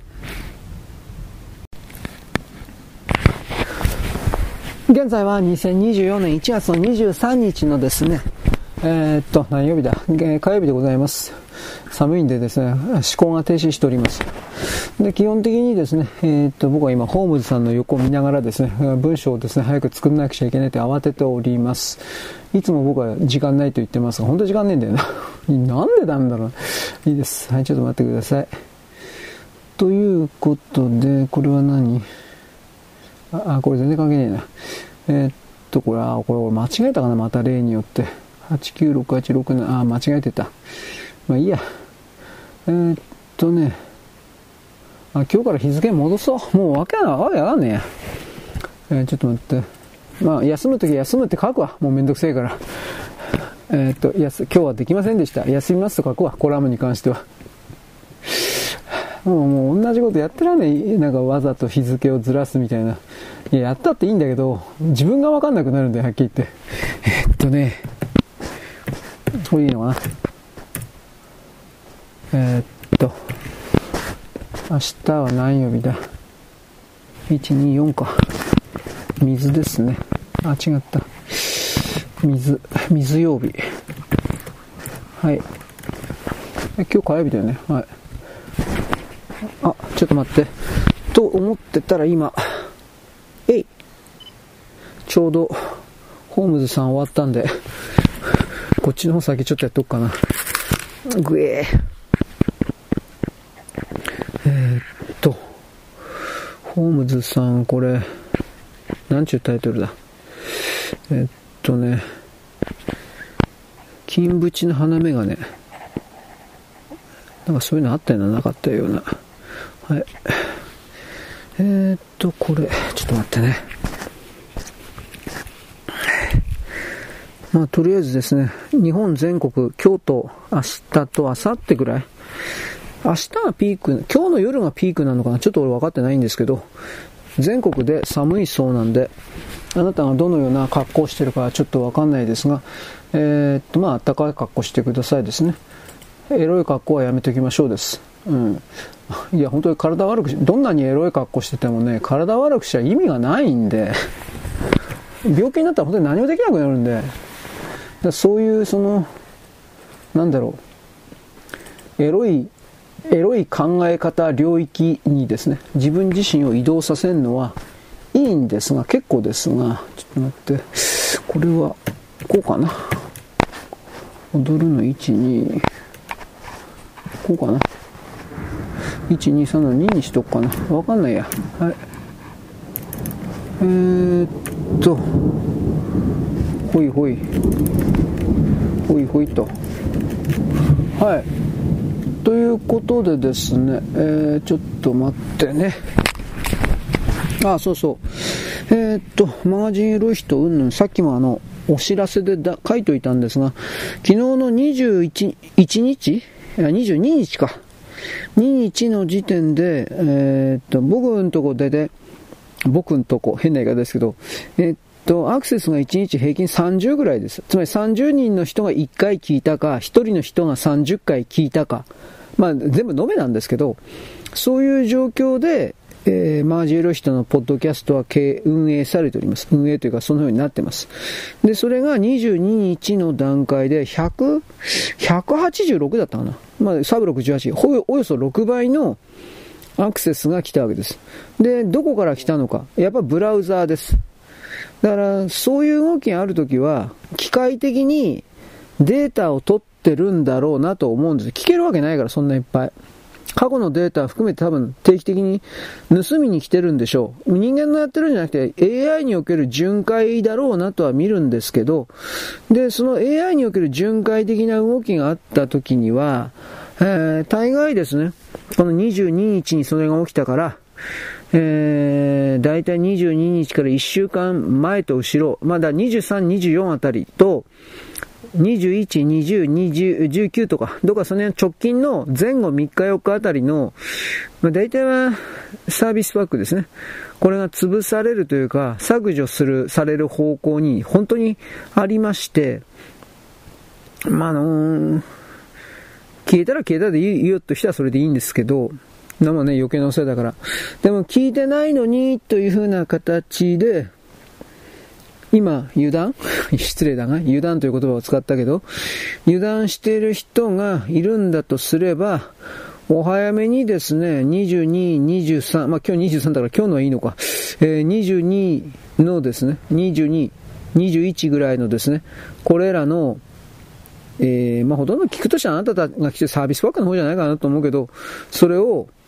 聞くなりダウンロードするなり、まあ、ただ聞くだけでもいいですよ。まあ、ダウンロードしたらどうせ消すだけのことなんだから、はっきり言えば。まあ、とにかく聞きたいという人は聞いておいた方がいいんじゃないんですかやっぱ削除ですよと。で、僕今削除ばっかり言ってるけど、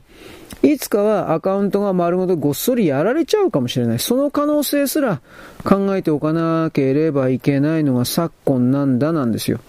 ねおっとろすいですよね。気づいたら、チャンネルが消えてるわけです。だけどこれだけなんか本当に定期的に何でもかんでもですね、消されてたら、やっぱりいつかはバスーンとやられちゃうんじゃないかなって思いますよ。僕はね。聞いてる人は基本的にはそういう恐怖は持たないし、まあ当たり前ですよ。聞いてるだけだから。だけど、発信してる側はやっぱあの、まあこういうお知らせが来るとヒヤヒヤするわけですよ。で、うん、大体は著作権がどうのこうの。えー、本当によく、えー、えっと、歌とかも歌ってないけどなとかって思ったりするんだけど、そういう歌とか歌ってると判断、どうせこの自動自動でやってるからね、機械、機械に決まってっからと言うけど、うん、そんな風に歌でも歌ってるとでも判断されて、えー、自動削除されてんのかな、みたいな。そういう風にも考えちゃいます。まあこれは結局そんなことばっかり言ってあれですよね。あのー妄想の世界、まあ、それに入って結局自分で自分を疑心暗鬼にして恐怖に縛り付けるというかそういう状態になっちゃってるわけですそれ、まあ、そういう自分がそういう状態になってると分かってんだったらまあそんなにも問題ないかまあそれでも問題だと思うけど問題はないか知らんけど自分で自分がねそんな風に傷つけてるという風にはならずに、なんか、なんかとんでもないことしたんじゃないかとか、なんかいろいろ、勝手にいろいろ妄想すんのが一番僕は良くないと思ってるので、この辺りですよね。よいしょ。これはどうなんでしょ。ちょっと待って。はい。えー、っとね。これいいのかなあ、朝段になっとる。ちょっと待って。えー、ちょっと一文字修正。はい。えー、っと、ですね。ちょっと待ってね。あ、えー、っと、こいつはファイル変換やってます。とね。ああ、足が冷たいわ。えー、これは何？ロシアのなんたらかんたら。えー、ちょっと待って。コピーして、これ、こっち結構長いな。ちょっと待ってね。これで、うん、いってるね。これで大丈夫だね。はい。えー、っと。よいしょ。まあいいや。ということでね、今、えー、っと、動画はこれどうなってるの？例によってダウンロード遅い状態ですか？まあいいや。今これから動画撮るけど、その前にちょっと下準備をします。これ風刺の連中が繋がってるとかって記事ですね。で、トランプ大統領がどうのこうの。えー、っとね。まあどっちにしてもね、確か今年の夏ぐらいにね、岸田さんは憲法改正論を素案というか下地を出すらしいんですよ。詳しくは知らないんだけど、で、三軍の国権が首相のもとに、えー、命令集約されるみたいな、当たり前と当たり前でも、その首相が大きく、その、なんというか、支配コントロールされてたりなんかしたらだいぶ問題だしね、といっても首相以外に誰かいるのかっていう風な、これもあるしね、難しいですよね。右側的な人は結局やっぱ天皇陛下の下にとかで、でも天皇陛下には実権を持たせてないから、政治としての。そういう考え方はやっぱり戦前の間違いを同じ繰り返しをするだけになるから、それはちょっと良くないですね。ちょっと待って。天皇陛下というものが、えー、っと、能力がないとは言わんけど、能力あるだろうけど、でもおそらくそれは、現場単位で今この瞬間、ちょっと待って、これか。何かに対処されてこられたわけではないから、戦争行為的なものがあった時には、やっぱ対処できないんじゃないですかね。はい。ということで、ちょっとお待ちください。あ、寒いよ。えー、ダウンロード完了しました。ちょっと待ってね、これ。よいしょ。えー、っとね、これは、電池交換一旦しといた方がいいな。えー、ついでに今、えっとね、今、コラム、ちゅうか、やっとかないかんとか言いながら、一応出来上がったんで、これは何新しき人類だったっけ？なんだっけ？えー、それそうですね。やっつ、やっつけれたら、やっつけておこうと思います。あ、違った。間違えた。何だったかなこれ。忘れたよ、もう。えー、っとね。よいしょ。まあ、とりあえずホームズさんなんですね。えー、っと。あれ？ログアウトですね。しといて。出た。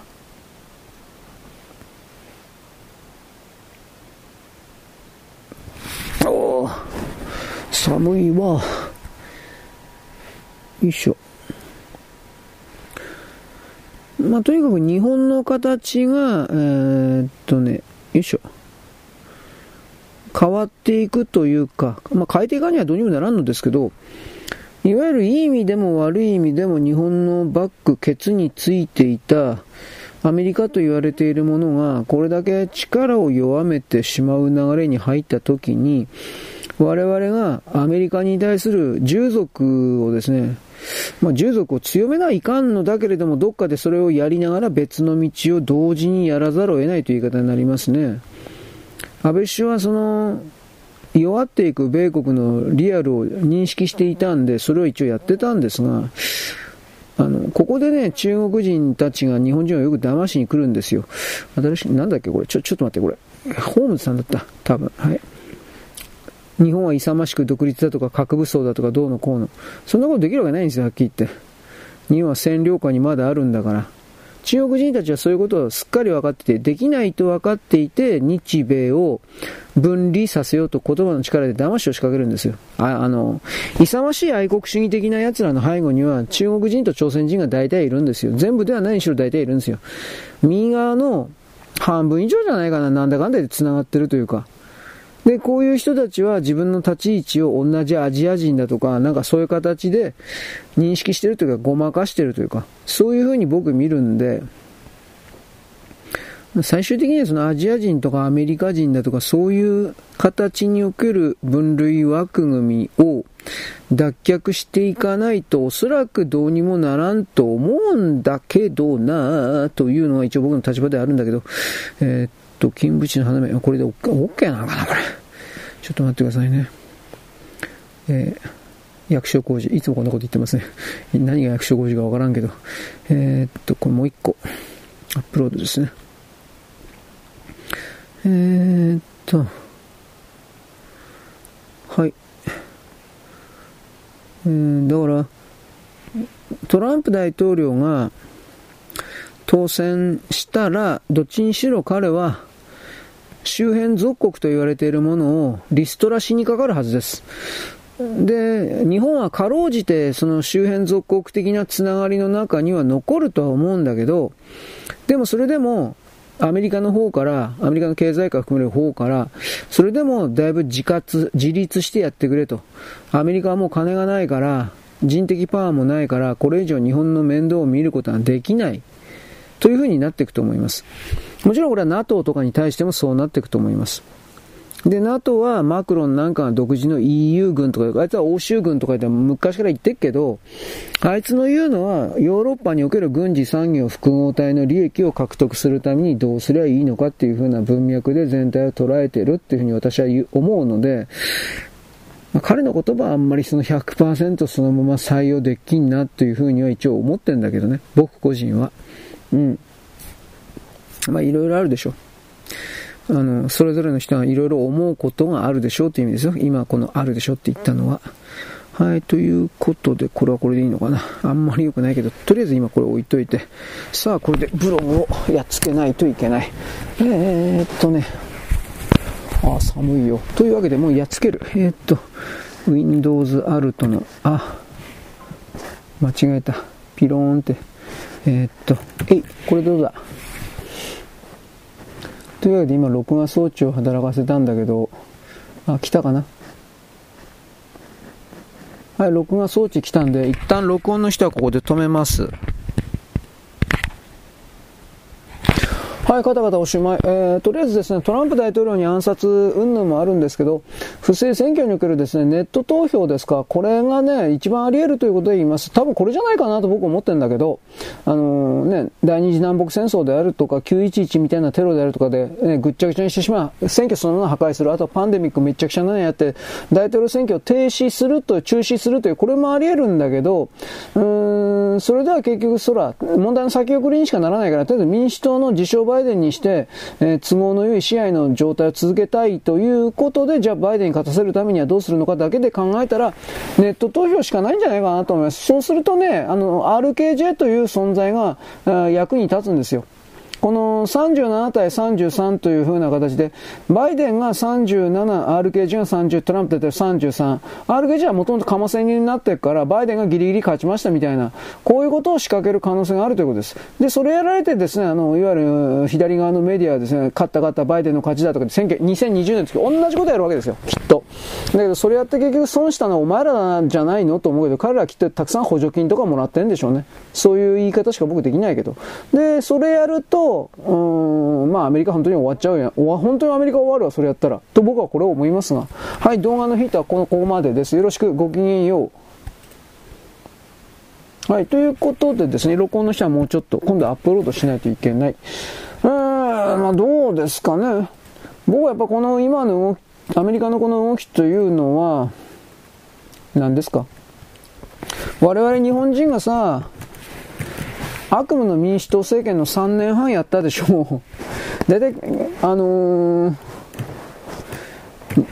日数的にも年月的にも今のアメリカの自称バイデン、これで4年間になりますから、ある意味、それは、なんだろう。同じような期間ということになりますね。日本は僕は世界の、なんだかんで、アメリカの方が世界の先、アメリカで起きたことは日本で起きるみたいなこと言ってる人いるけど、僕はそっちの側に立ってなくて、基本的に日本で起きたことがアメリカに数年、アメリカだけじゃないけど世界中にか、数年置いて伝わるという事例が過去いっぱいあって、そこから考えた時にこの日本におけるその地獄の3年半みたいなものというのは、えー、アメリカに今適用されてる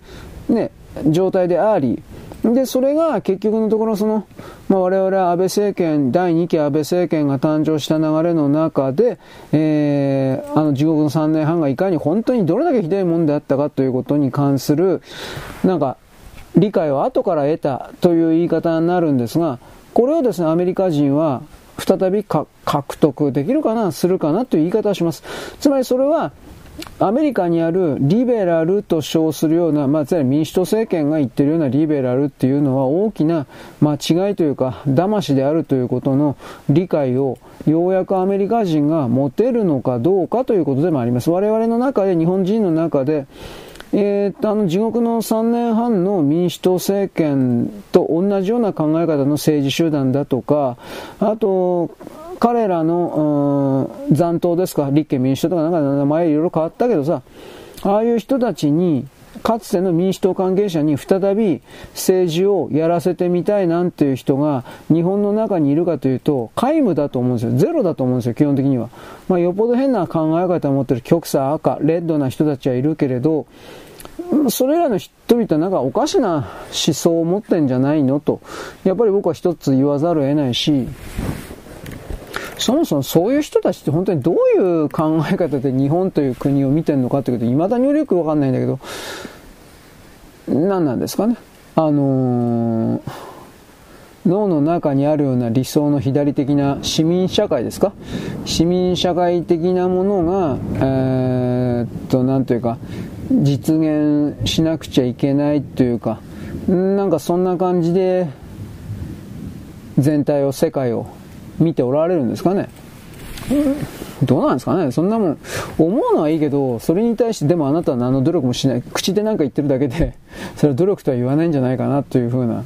こういう批判も彼らは受け入れないですね。常に自分は正しいんだというふうに思ってらっしゃるから。まあ、結局それっていうのは彼らが、ある意味本当は彼らは弱いからだとかね、そういう決めつけることができるんだけど、つまり力がなく弱い存在であるからこそ本当の意味における批判批判というのはそれは本当は上手に読み込めば、読み取れば、自分自身における改善につながってんだけど、あのー、自分がただ無条件で偉いっていうか、ちょっと待って、優れた、優遇されるべき存在だみたいなことを潜在意識に書いてる人っていうのは、うーん、まあ、なんて言うんですかね。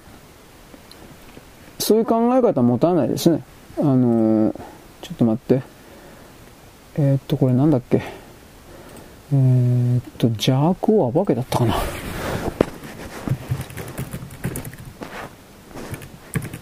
自分を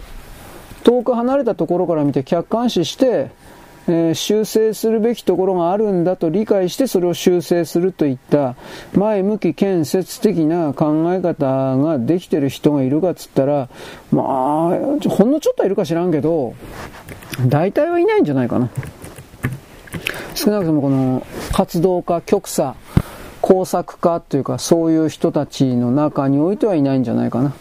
政党だとか NPO だとかなんかようわからんところの旗振りをやっているような人は、なんかその、結果的に自分が動くよりも誰かにやらせるっていうか、民主集中独裁制でしたっけ？それらにおける自分は脳髄、頭の部分だから、えー、っと、それをですね、お前らが下々が何も疑わず無条件に従ってやりゃいいんだよ。これ北朝鮮の主体思想的考え方ですよね。で、それにおいて、例えば愚かな無残な作戦をした結果、うん、失敗して、失敗したとしたら、それは末端の責任なんですよ。こうこいつらの考え方は。常に。自分は常に正し正しいと決めてるんです。で、結局、じゃあ、うん、成功したらどうするかと、自分たちの指導者、指導者の、うん、徹底的なですね、えー、能力が高かったからだとか、どうしたこうした知らんけど、そういう風に常に考えるわけです。まあ、ある意味、便利な奴らだなとは思うけど、楽ちんな奴らか、だとは思うけど、えー、邪悪を暴けだったっけ？邪悪を暴けですね。楽ちんな奴らだとは思うけど、世の中そんな甘くないよね。いや、本当に。それを思うよね、僕はね。えー、っと、これでいいのかな。今、どんどんとアップロードしてる最中なんですが、なかなかうまいこと言ってないですね。あと寒くなる一方だし。弱ったね。えー、っと、これはこれでいい。う、え、お。あ、びっくりした。一瞬画面真っ暗になったよ。大丈夫かよ。うん。よいしょ。容量が足りんかったかな。まあいいです。どうでもいいです。本当に。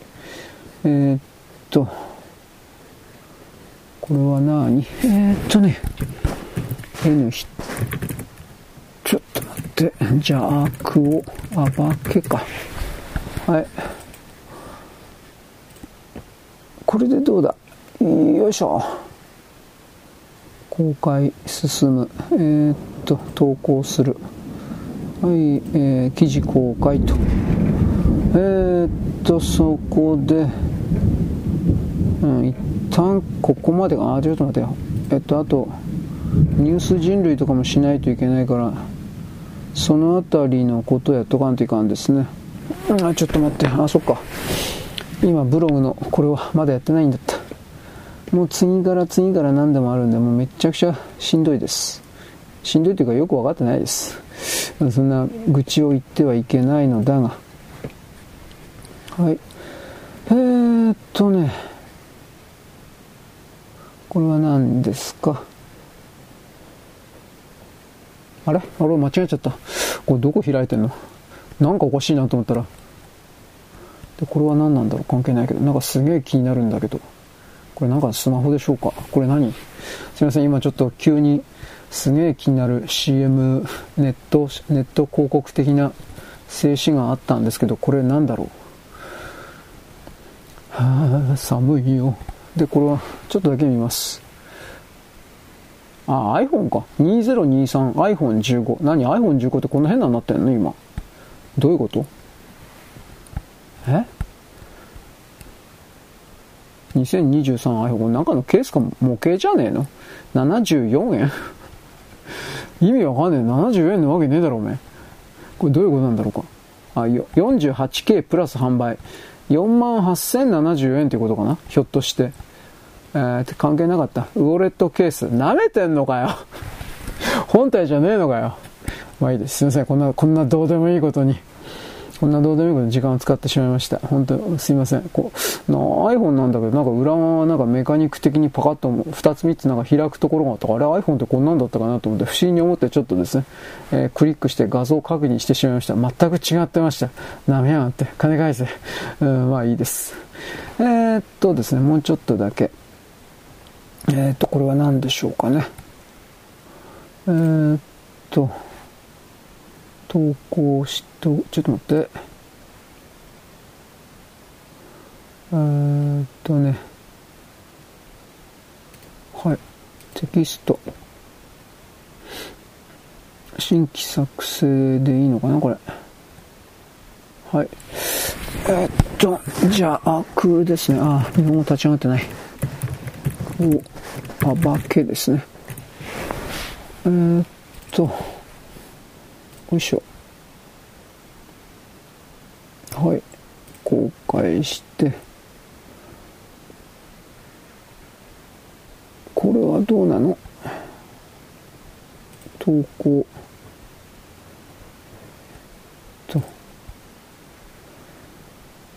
投稿してんだろうか。あすみません。今更新画面が出なかったもんですから。で、えー、っと、これをあとはツイッターに添付しといて、添付というか送っといて、まあ、おしまいというか、ですね。ちょっと待ってね。えー、っと、あとは僕はあのニュース人類の方ちょっと録音しとかなくちゃいけないけれど、はい、とりあえず今ツイッターの方を先にやっときます。ポストを送信しましたと一応出たけど、はい。はい。ということでですね、弱は化け、はい。これは今、今、とりあえず置いといて、はい。そしたらですね、ちょっと押してるので、私はこれでニュース人類の方を録音したいと思います。はい、よろしく。ごきげんよう。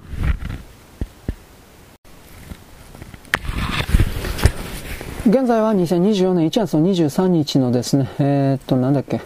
えー、火曜日ですね、火曜日です。私さっきですね、今ニュース人類のですね、録音終わったんで、今慌ててです、慌ててという言い方ですね、慌てて、えっ、と、これをですね、アップロードというかやっております。そのつもりというか、FC2 の方にさっさと上げてしまってですね、次から次からあやっておかんと、まあめんどくさいということですね。はい、ちょっと待って。まあとにかく今言ったけど、クルドのね、スローに、ローハにじゃなくてスローにじゃなかったかなと思うけど、そのお祭りにせよ何にせよ、それらに関してものすごい政治的なメッセージが隠されているということを今までは知らなかったけどもう知っちゃったわけです知った以上は確かにこれは対処しないとクルドのうんクルドと仲良くするというかクルドのひいきをするかまたはトルコのひいきをするかって考えたときに、あのー、日本国国家として、ちょっと待って。あの、トルコを切り捨てて、クルドの独立解放闘争をやっているテロリスト勢力の側に、えー、ひいきする、つくという選択肢はありえないわけです。だからその確か川口でよかったと思うけどその川口の人々がこのスローニーかなんかじゃなけどクルド人独特のクルド人という考え方本当はダメですね。クルドで国はないんだから。トルコ国家トルコ国民クルド系クルド系トルコ人なんですよ。クルド系トルコ人なんです。クルド人って本当は本当は違うんですよ。本当のこと言えば。だからそれをねあのどうしてもどうやってもいろいろ言っとかにいかんのじゃないかなと僕は思います。えー、ちょっと待って。ってね。トルコに着きますよ。あのえっとねこうかな。それテロ組織って言ったらあれだけどでもまあテロ組織ですよね。それとトルコ国家というものと見たときにトルコと付き合う方が仲良くしたのがはるかにメリットが大きいから、どう見たって。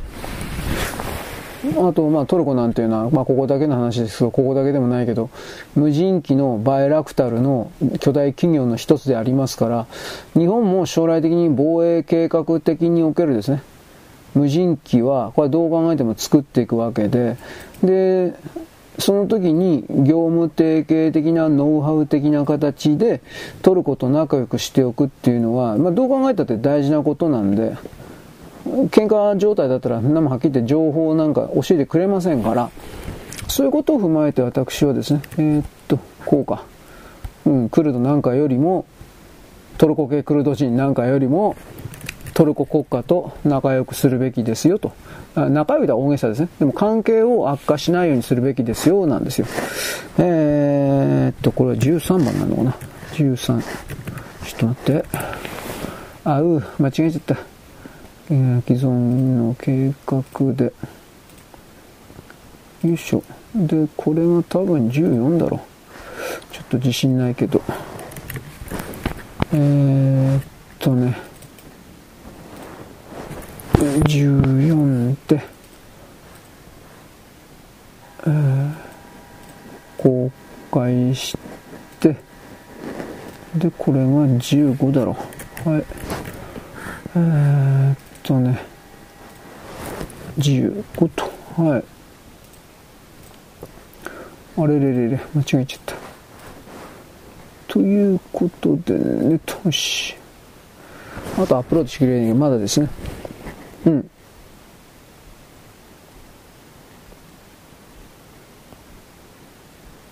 うん。杉田議員がついた議員なのかな。変換がひどすぎてよくわからんわ、これ。あまあいいです。そういうことにおいてですね、とにかくこの世界における左側の人とかは、大体そこに所属している人というのは、基本的には、うん、生み出せない人なんですね。能力がないということを冷静に見て自分自身を改善するよりも他人から奪うということができる部分を大きくしてきてしまった人という言い方をします。でそういう人ってやっぱ普通に考えたら未来ないだろうと思うんだけど僕はないだろうと思ってますけどそういう人たちって。だけどなんかね自分たち特別なの？頭いいの？選ばれてんの？知らんけどこの世界ってね、やっぱり言ったもん勝ちかなと本当に思うわ。自分は素晴らしい人だから、えー、素晴らしい人にお金ちょうだいみたいなこんな言い方を普通は言わんけどこういう人たちは臆面もなく言うもんね左的なでその結果本当に人類世界的なところになんか利益がもたらされてんのかって言ったらとてもじゃないけどそう思えないしねこの辺りを僕はあどう捉えればいいのかちょっと迷っております。えー、ちょっと待ってね。あ違った。えー、っと。えー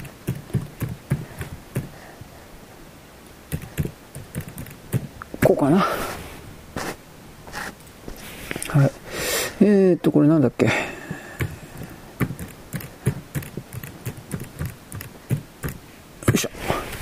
さあ、これでどうだ？さあ行こう。これはなんか、レースかなんかの時ですけど。うん。ブログの読み上げも終わってないんですけどね。ちょっと待ってね。はい。よいしょ。へー。これはこれでいいのかな？えい、よし。はい。えー、っと、コントロール A ですね。で、えっと、電池の黒い人か。で、これは、1、2、3でいいのか。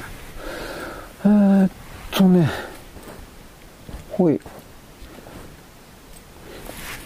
うん。だから僕たちはこの左側の人たちにさ、僕たち自身が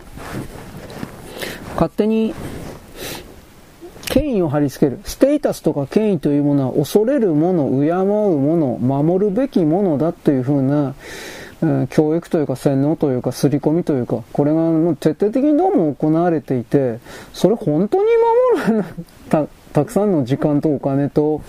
なんか労力をかけて、本当にそれが守らなくちゃならないものなんですかっていう、まあ僕は思うし、で、それを問うと、それが秩序だとかって言うんですよ。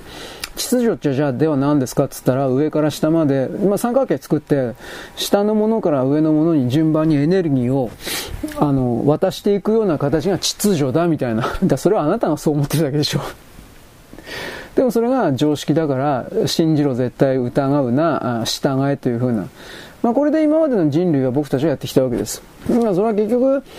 あの、同じような境遇設定外にあるような人々が、いやいや、俺はなんか偉い人はこんな風に言ってるけど、お前どう思うみたいな、本当の意味におけるコミュニケーションがゼロだったんで、だから、あえあえて意図的にまあ、騙され続けてきたという状況が発生しており、それが、まあ、正しいとか正しくないという文脈で言うんだら僕は正しくないと捉えるんで、なんでかって言ったらそれどう考えたって非合理的だから。あの、誰かに従うというね、その構造でその誰かなる人の命令が間違っていて結果が失敗だった時に、で、自分がひどい目に遭った時に、その命令を出した人は何の弁償もしてくれないんですよ。損をしても。そういう時だけなんか自己責任とか自立とかって言うんですよ。普段従え従えとか言ってるくせに。そんな構造になんでだから乗らなきゃいけないの？ちょっと待って。えー、っと、今ニュース人類のですね、よいしょ。まあ、これアップなんのかな？動画をですね、アップしております。ああ、ならねえし。はい。動画。うん。結局これは世界の形はこういうものだと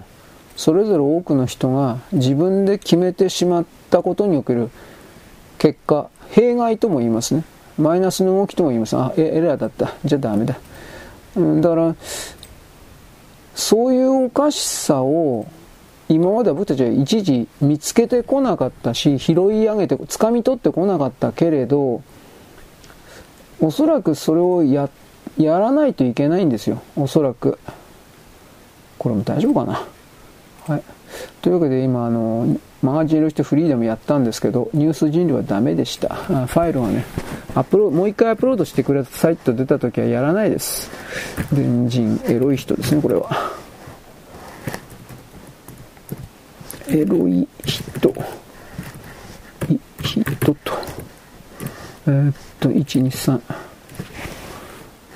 これで、これが、あ、ダメだ。なんでこれはこう書けないんですかね。本当に、いつも思ってますけど。えー、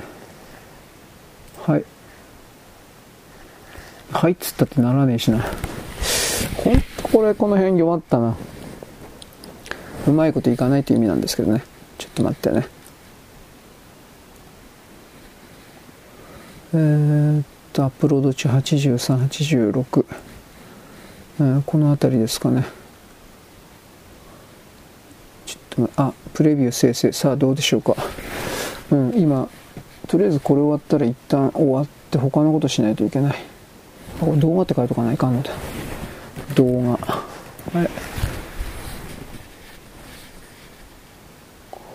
レビューの生成がなんないですね。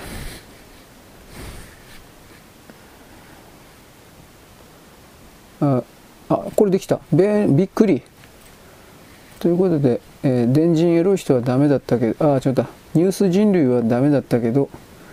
電人エロい人の動画っていうか、アップロードができたんで、こいつは OK です。やっときますという言い方ですね。えー、このいらんエピソードは削除。はい。どっからどこまで行ってんのか本当によくわかんねえよ、これ。ちなみにこれフリーダムって大体15から20ぐらいだろう。うん、12から18。よくわからん再生数やな。まあ、まあでもそんなもんですよ。これに関してはその、今んとこ、えー、まあ10から15ぐらいですね、多くて。これに関しては今んとこあれですもんね、あの、Apple Podcast がどうとかそんな繋がってないんで、まあ、逆にだからある意味その安心業者、AI 業者、これに狙われなくて、吸い取られなくて、それの吸い取りが始まると、どう見ても、なんていうか、えー、っと、削除関係か、来るという風な感じで見えますからね、難しいですけどね。はい、というわけで、一旦はこれでやります。今日はちょっと時間ないんで、えー、フリーダムパックか。こっちのはできたらやります。できんかったらやらんわって感じです。わかんない。はい、よろしく。ごきげんよう。現在は2024年1月の24日のですね、あ23日のですね、火曜日であります。えー、大統領選挙においてトランプ大統領とニッキー・ヘリの一騎打ちになっている的な形で日本のメディアはですね、左側の、アメリカの左側から記事をもらっているところばっかりだからという言い方をするんですが、実に悔しそうにですね、この状況は間違っている的な形を言っております。まあ、名指しでですね、トランプ大統領が共和党の候補になるのはおかしい的なことまでは言ってないけれども、似たようなことを言ってますね。でもニッキー・ヘリ頑張れみたいなところを言ったところでですね、確か14ポイントか15ポイントかどこかそんなもんじゃないですか、20なかったと思うんだけど、でトランプ大統領は51だったか54だったか、まあ、どこかその辺だったと思うんですが、その状況でこれがひっくり返せるというのはちょっとないんじゃないかなと思います。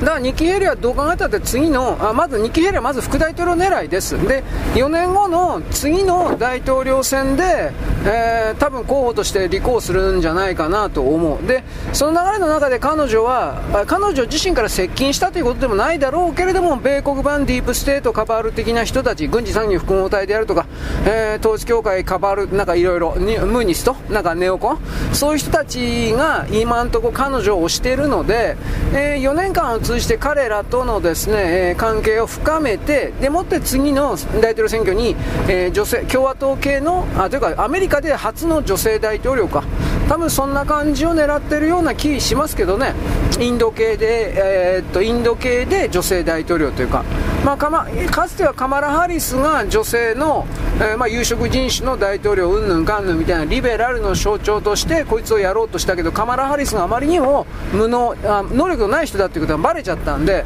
さすがの米国国民もこんな人にちょっとね、えー、自分たちのね政治を任せるっていうわけにいかんで人気自体は全然ないみたいです。僕は米国人ではないからようわからんけど少なくとも報道の記事とか見る限りによってはそんな感じになってますね。はい、だから、日経ヘリがじゃあ降りるのか、この辺分からんですけどね、一応最後までやるかな、つまり最後までやったらやったで、あのトランプ大統領が圧勝で日経ヘリが10%前後っていうのはずっと続くから、逆にそれは日経ヘリに対するその評価がダウンというか、多分そんな風になって、今回ディサンティスが降りたというのも、あまりにも自分のその得票率というものは低かったんで、ずっと続けると、ディサンティスの4年後がないと、彼は彼も4年後に大統領選挙どう考えたって狙ってると思います。だからえーと、副大統領のことをランニングメイトって言うんでしたっけ？ランニングメイトだったと思うけど、まあ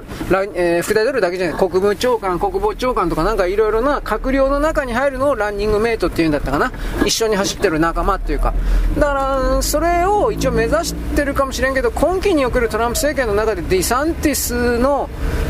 場所はないんじゃないかな。と一応思います。タカ・カールソンはありえると思います。ありえるけど副大統領はちょっとどうかなと普通に思う。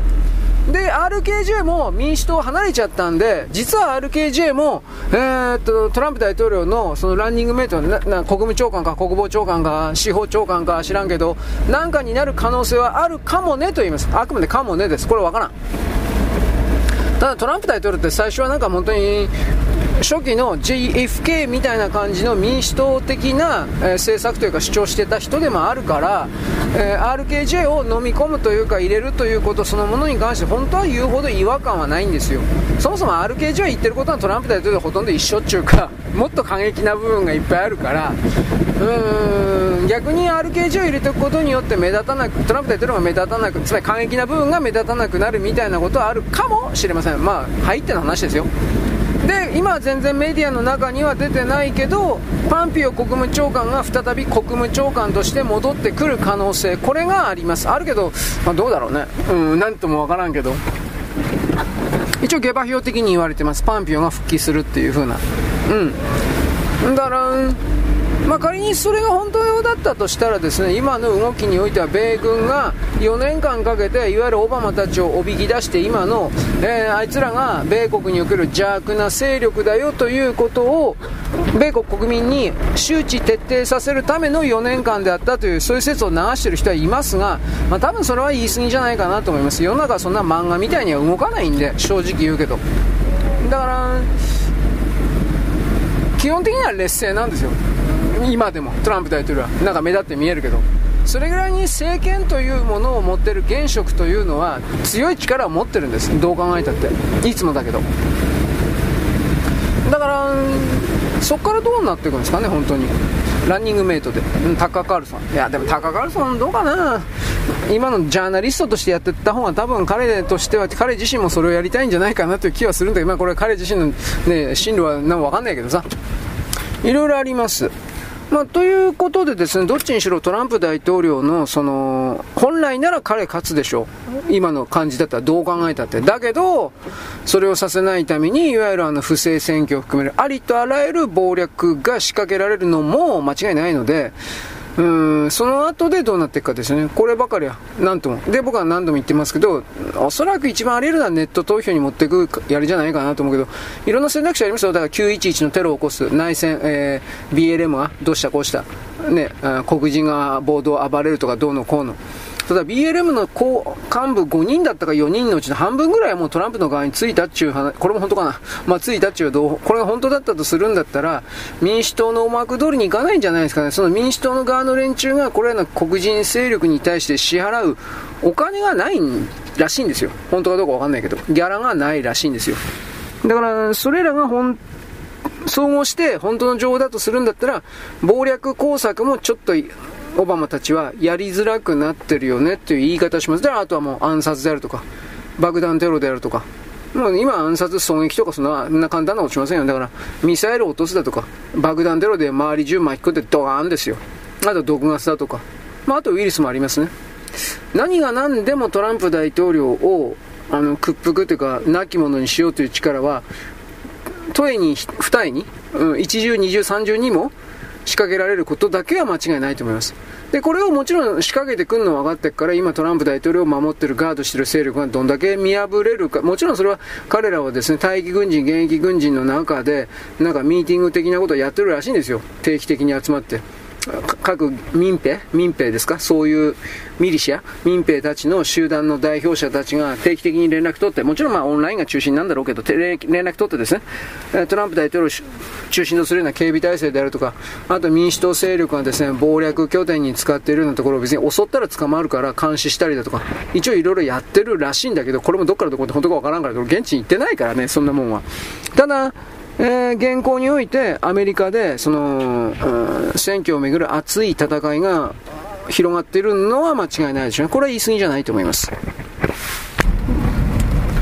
はい、で、これアメリカですが、日本においてはですね、今日だったか22 23日だったかにですね、あの、岸田さんというか、自民党のですね、会合的な形で、派閥に対してどう出るかどうのこうのということの発表が行われました。派閥に関してはですね、えっ、ー、と、完全なる政策提言集団以外の行動は許さない、許されないみたいな形でですね、今までの集団を形成するということに対しての、えー、なんだろう、い、美味しいとこが削ら、大きく削られたみたいな形になります。政策提言集団というだけだったら個人でも勉強会でもできることです、つまり、えー、と派閥というものが内閣の、つまり総理大臣の人事というものに影響力を与えるといったことを禁止するということを通じて、これは結果的に執行部というか、現行の内閣の力を強めるということになるわけですね。それはあんた、やっぱ二階、えー、なんていうか、二階さんにしろ、麻生さんにしろ、茂木さんにしろ、まあ、ムカつくのは当然ですよね。特にまあ、麻生さんとかは、岸田さん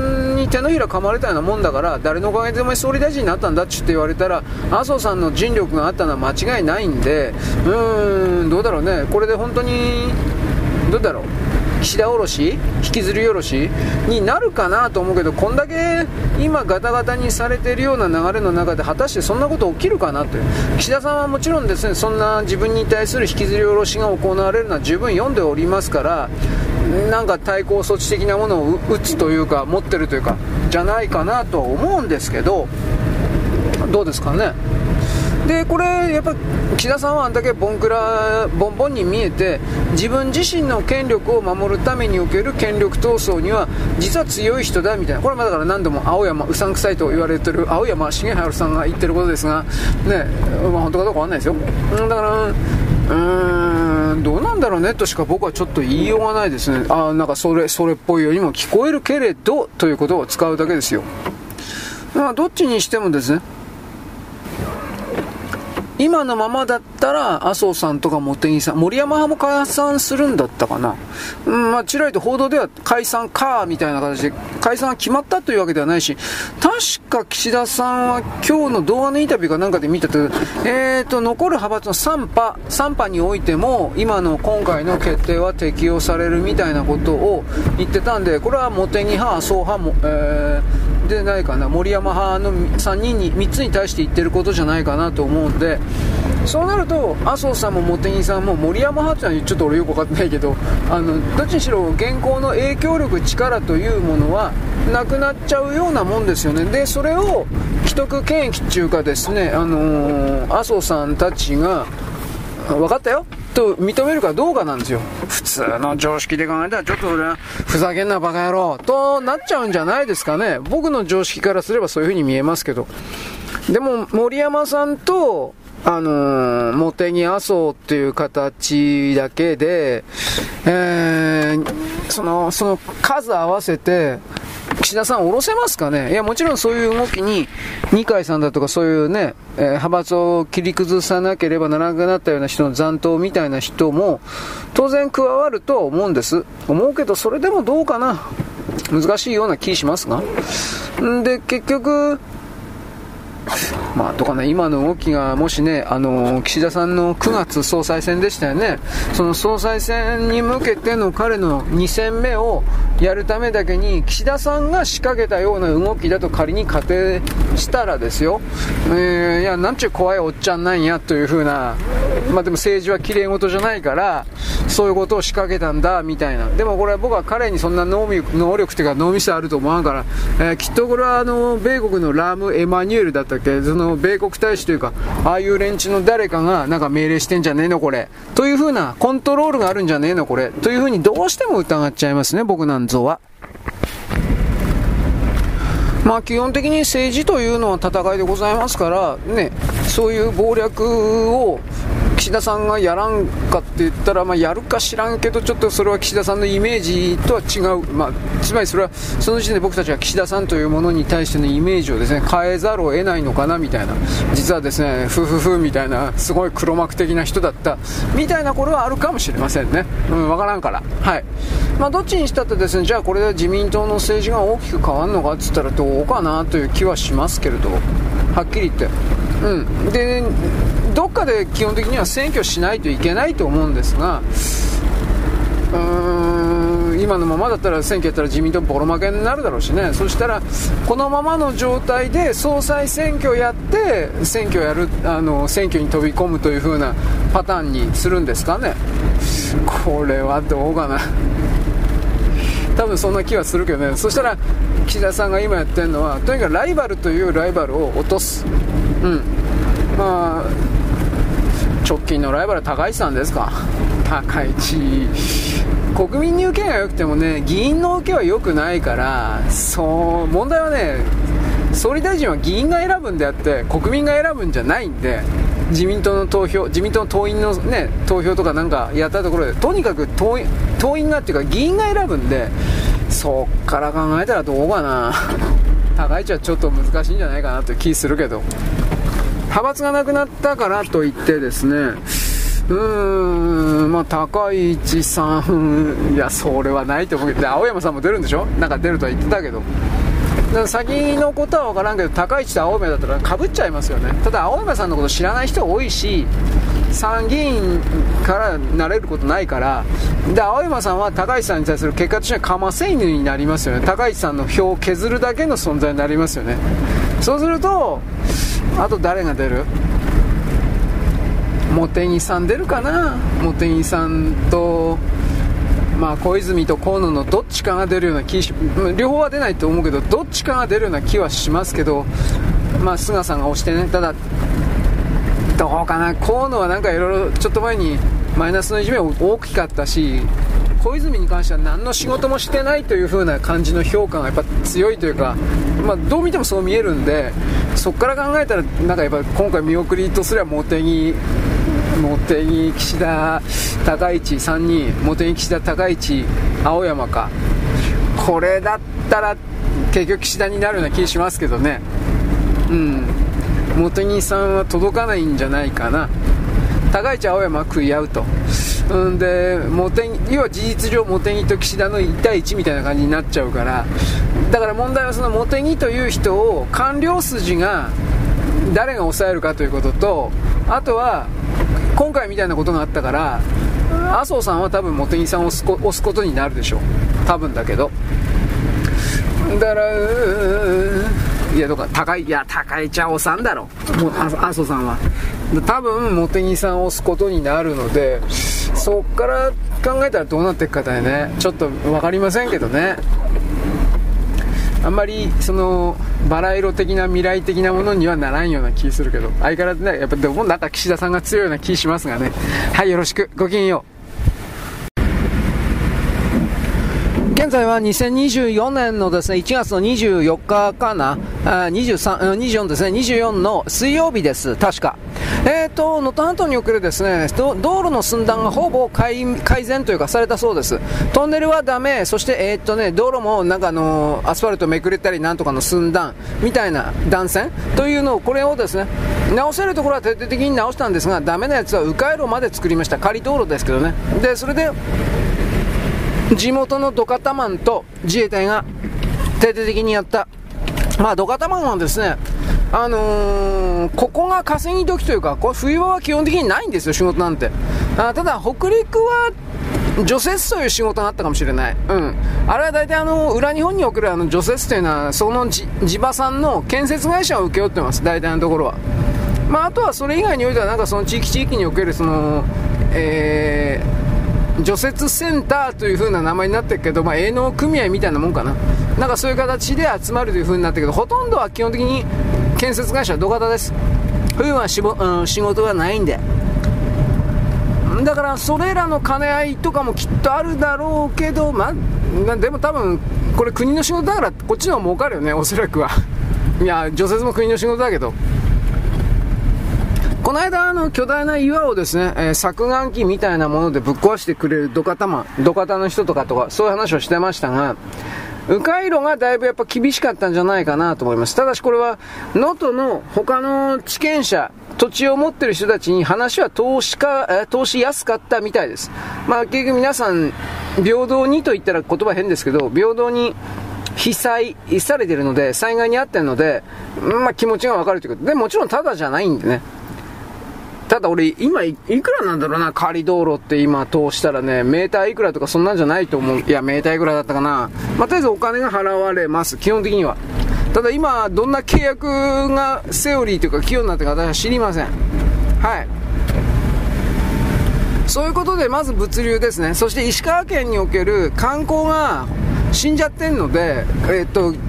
被害、地震の災害被害に、物理的被害に遭ってないんだけど、経済的被害に遭ってるという風な、金沢市内のいろいろな関係者が悲鳴を上げてるというか、あ金沢来てちょうだいねという風な訴えをしているというか、そういう状況のようです。えー、っと、1月から、そうですね、2月ぐらいまで1ヶ月間ぐらいですか、これやっぱあの、都会から、えー、金沢にやってきて、金沢の伝統工芸品なんかを買ってくれるような人、この場合においてはゴールド、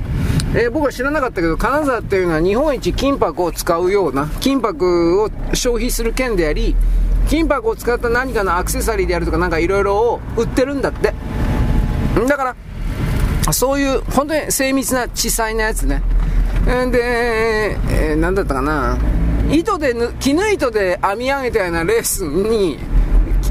俺ちょっとどういう理屈かわからないけど、絹糸で編み上げたレースのようなものに金箔が、えー、っと糸のような形で全部縫い込んであって外から見たら金でできたブローチ的な何かにしか見えないんだけど触ったら柔らかいちょちょっと俺説明しづらいけど金のブローチとかとは違うんですよ。うん、どうやねんなんかあるかな？あんなの。金でできたスカーフ。違うな。ちょっと違うな。まあ、そういう特殊な、しかも金沢でしか作ってないような伝統工芸品がいっぱいあって、それがやっぱお金儲けになってたということです。えー、今、24金ですよね。36金ってなかったと思うから。18金っていうのは、えー、万年筆とかに使ってるやつですね。金の含有量が低いやつ。一般には24金と言われますよね。その意味合いが僕はちょっといまいちよく分かってないけど。不純物が混ざってる混ざってないんだったら、0.00000みたいなこの10の後に0が何個つくかっていうのでね、109とか89とかっていう、なんかそういう表現を使うけど、24金の24とか18金の18ってあれどういうことなんかな いまいちわからん。僕の知ってるのは24金というか、数字の純度が高くなれば金の含有量が増えるわけで、自動的にその商品というか、それは柔らかくなるということぐらいです。金や柔らかいから。だから万年筆の18金というのは、えー、これ本当に金かよというくらいに硬いというのを聞いたことあるけど僕は金の万年筆なんか持ったことないの知りませんうん同様にプラチナの万年筆なんかも要は摩耗だから摩耗するんだったら金使っちゃダメなんじゃないかな。金って柔らかいんだよ。すぐ減るんだよ。確か。プラチナだってそうなんじゃないかなと思うんだけどプラチナの万年筆もありますよね。確かね。先先っちょが。逆効果じゃねえかなと思うけどなんか柔らかくてしなるんですかね。というかそれ以前に万年筆なんかで文字書きたいんですかと俺思うけど。僕鉛筆とかシャープペンシル使ってるのでその万年筆を使ってどうのこうのという人の気持ちが正直分かりませんまあいいですということなんでですね、あの能登半島に来る経済の復興がこれからだいぶ課題となるでしょうと。長谷知事これもですね、だいぶ課題だと。で、えー、っと、27日から災害ボランティアを入れる。で、20 27日同じ日から、えー、能登空港という言い方なのかな？か、えー、っと、小松ではないとは思うんだけど、小松は動いてたから多分輪島空港、能登空港でね、能登空港もなんか多分再,、えー、再開させるみたいな、そういう記事が出てました。とにもかくにも物量、物流、流動性をですね、再獲得、あの復活させないことには、その地域は死ぬんですよ。はっきり言うけど。あのお金だけではなくて商品であるとか人間であるとか情報であるとか何もかもなんですが。はい。で僕はですねあの他の地域なんかでもこれらの災害が起きるのはもう必須だと思ってるのでなんか2日前に起きたでしょ？中国のねウイグルで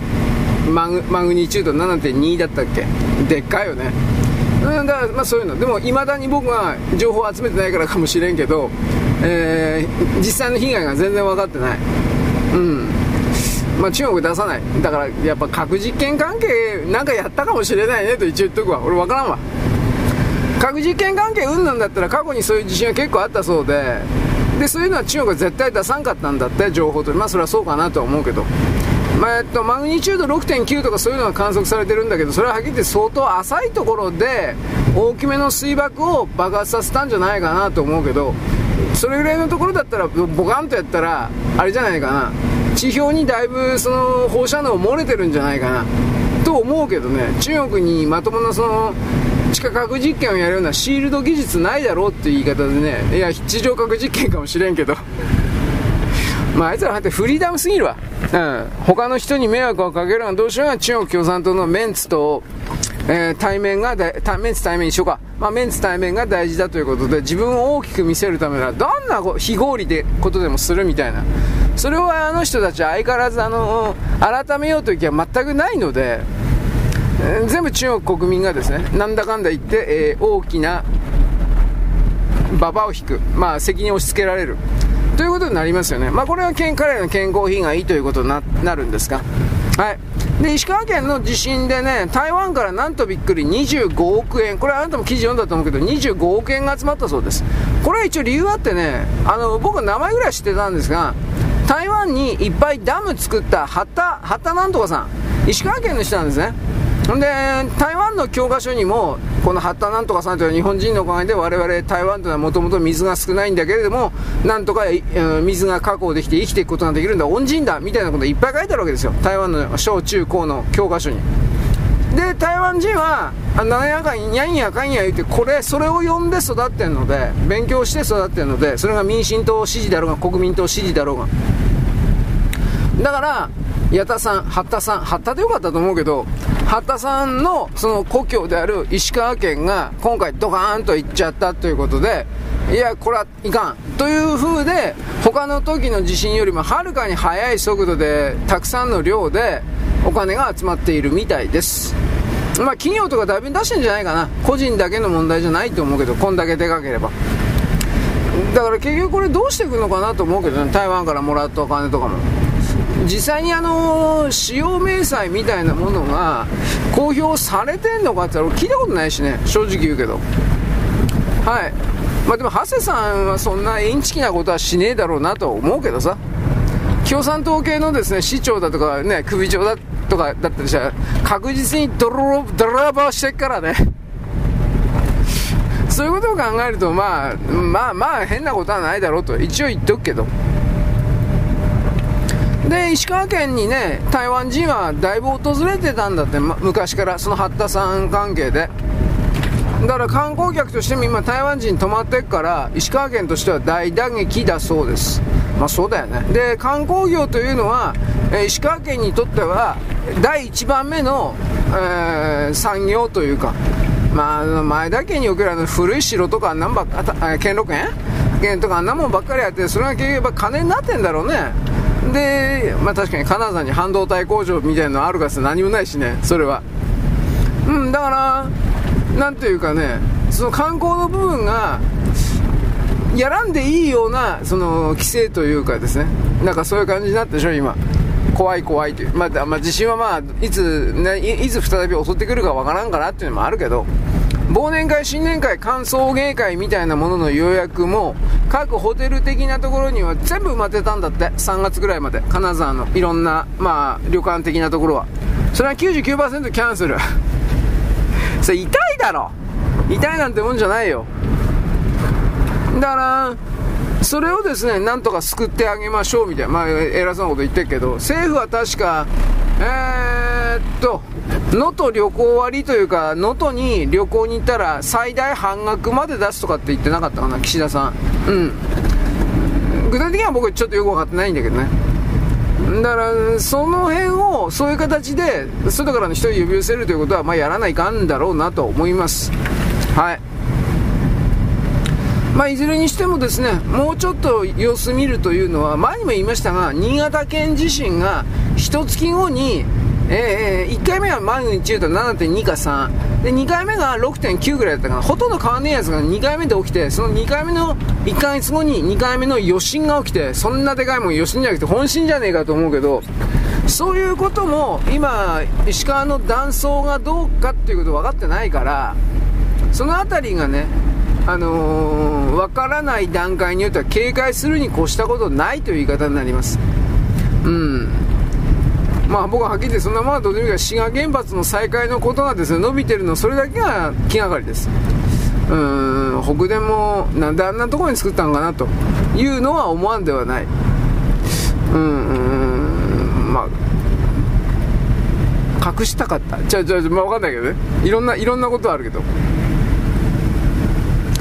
まあとにかくそういうわけでですねあのーそんなに早くではないが、目に見えて復興の動きをですね、みんなやってるというか、そんな感じは言えるんじゃないですかね。まあ、いつまでもですね、まあ、人事でしか言えないけど、でも、馬鹿にしてるわけじゃなくて、茶化してるわけじゃなくてね、やっぱりいつまでもね、下向いてはいられないんですよ。でもだから、この被災地の人たちに、まず生活の保障としての仕事とね、仕事を与えることと、住む場所ですよね。うん、それが住む場所と仕事があれば、なんとか、まあ、根性だ、根性の問題だけど、なんとかやっていけるから、これを、どうにかできないもんかなと。僕は他人事で、他人事、本当に他人事でどうにもならんけど、でもそう思うわ。でも、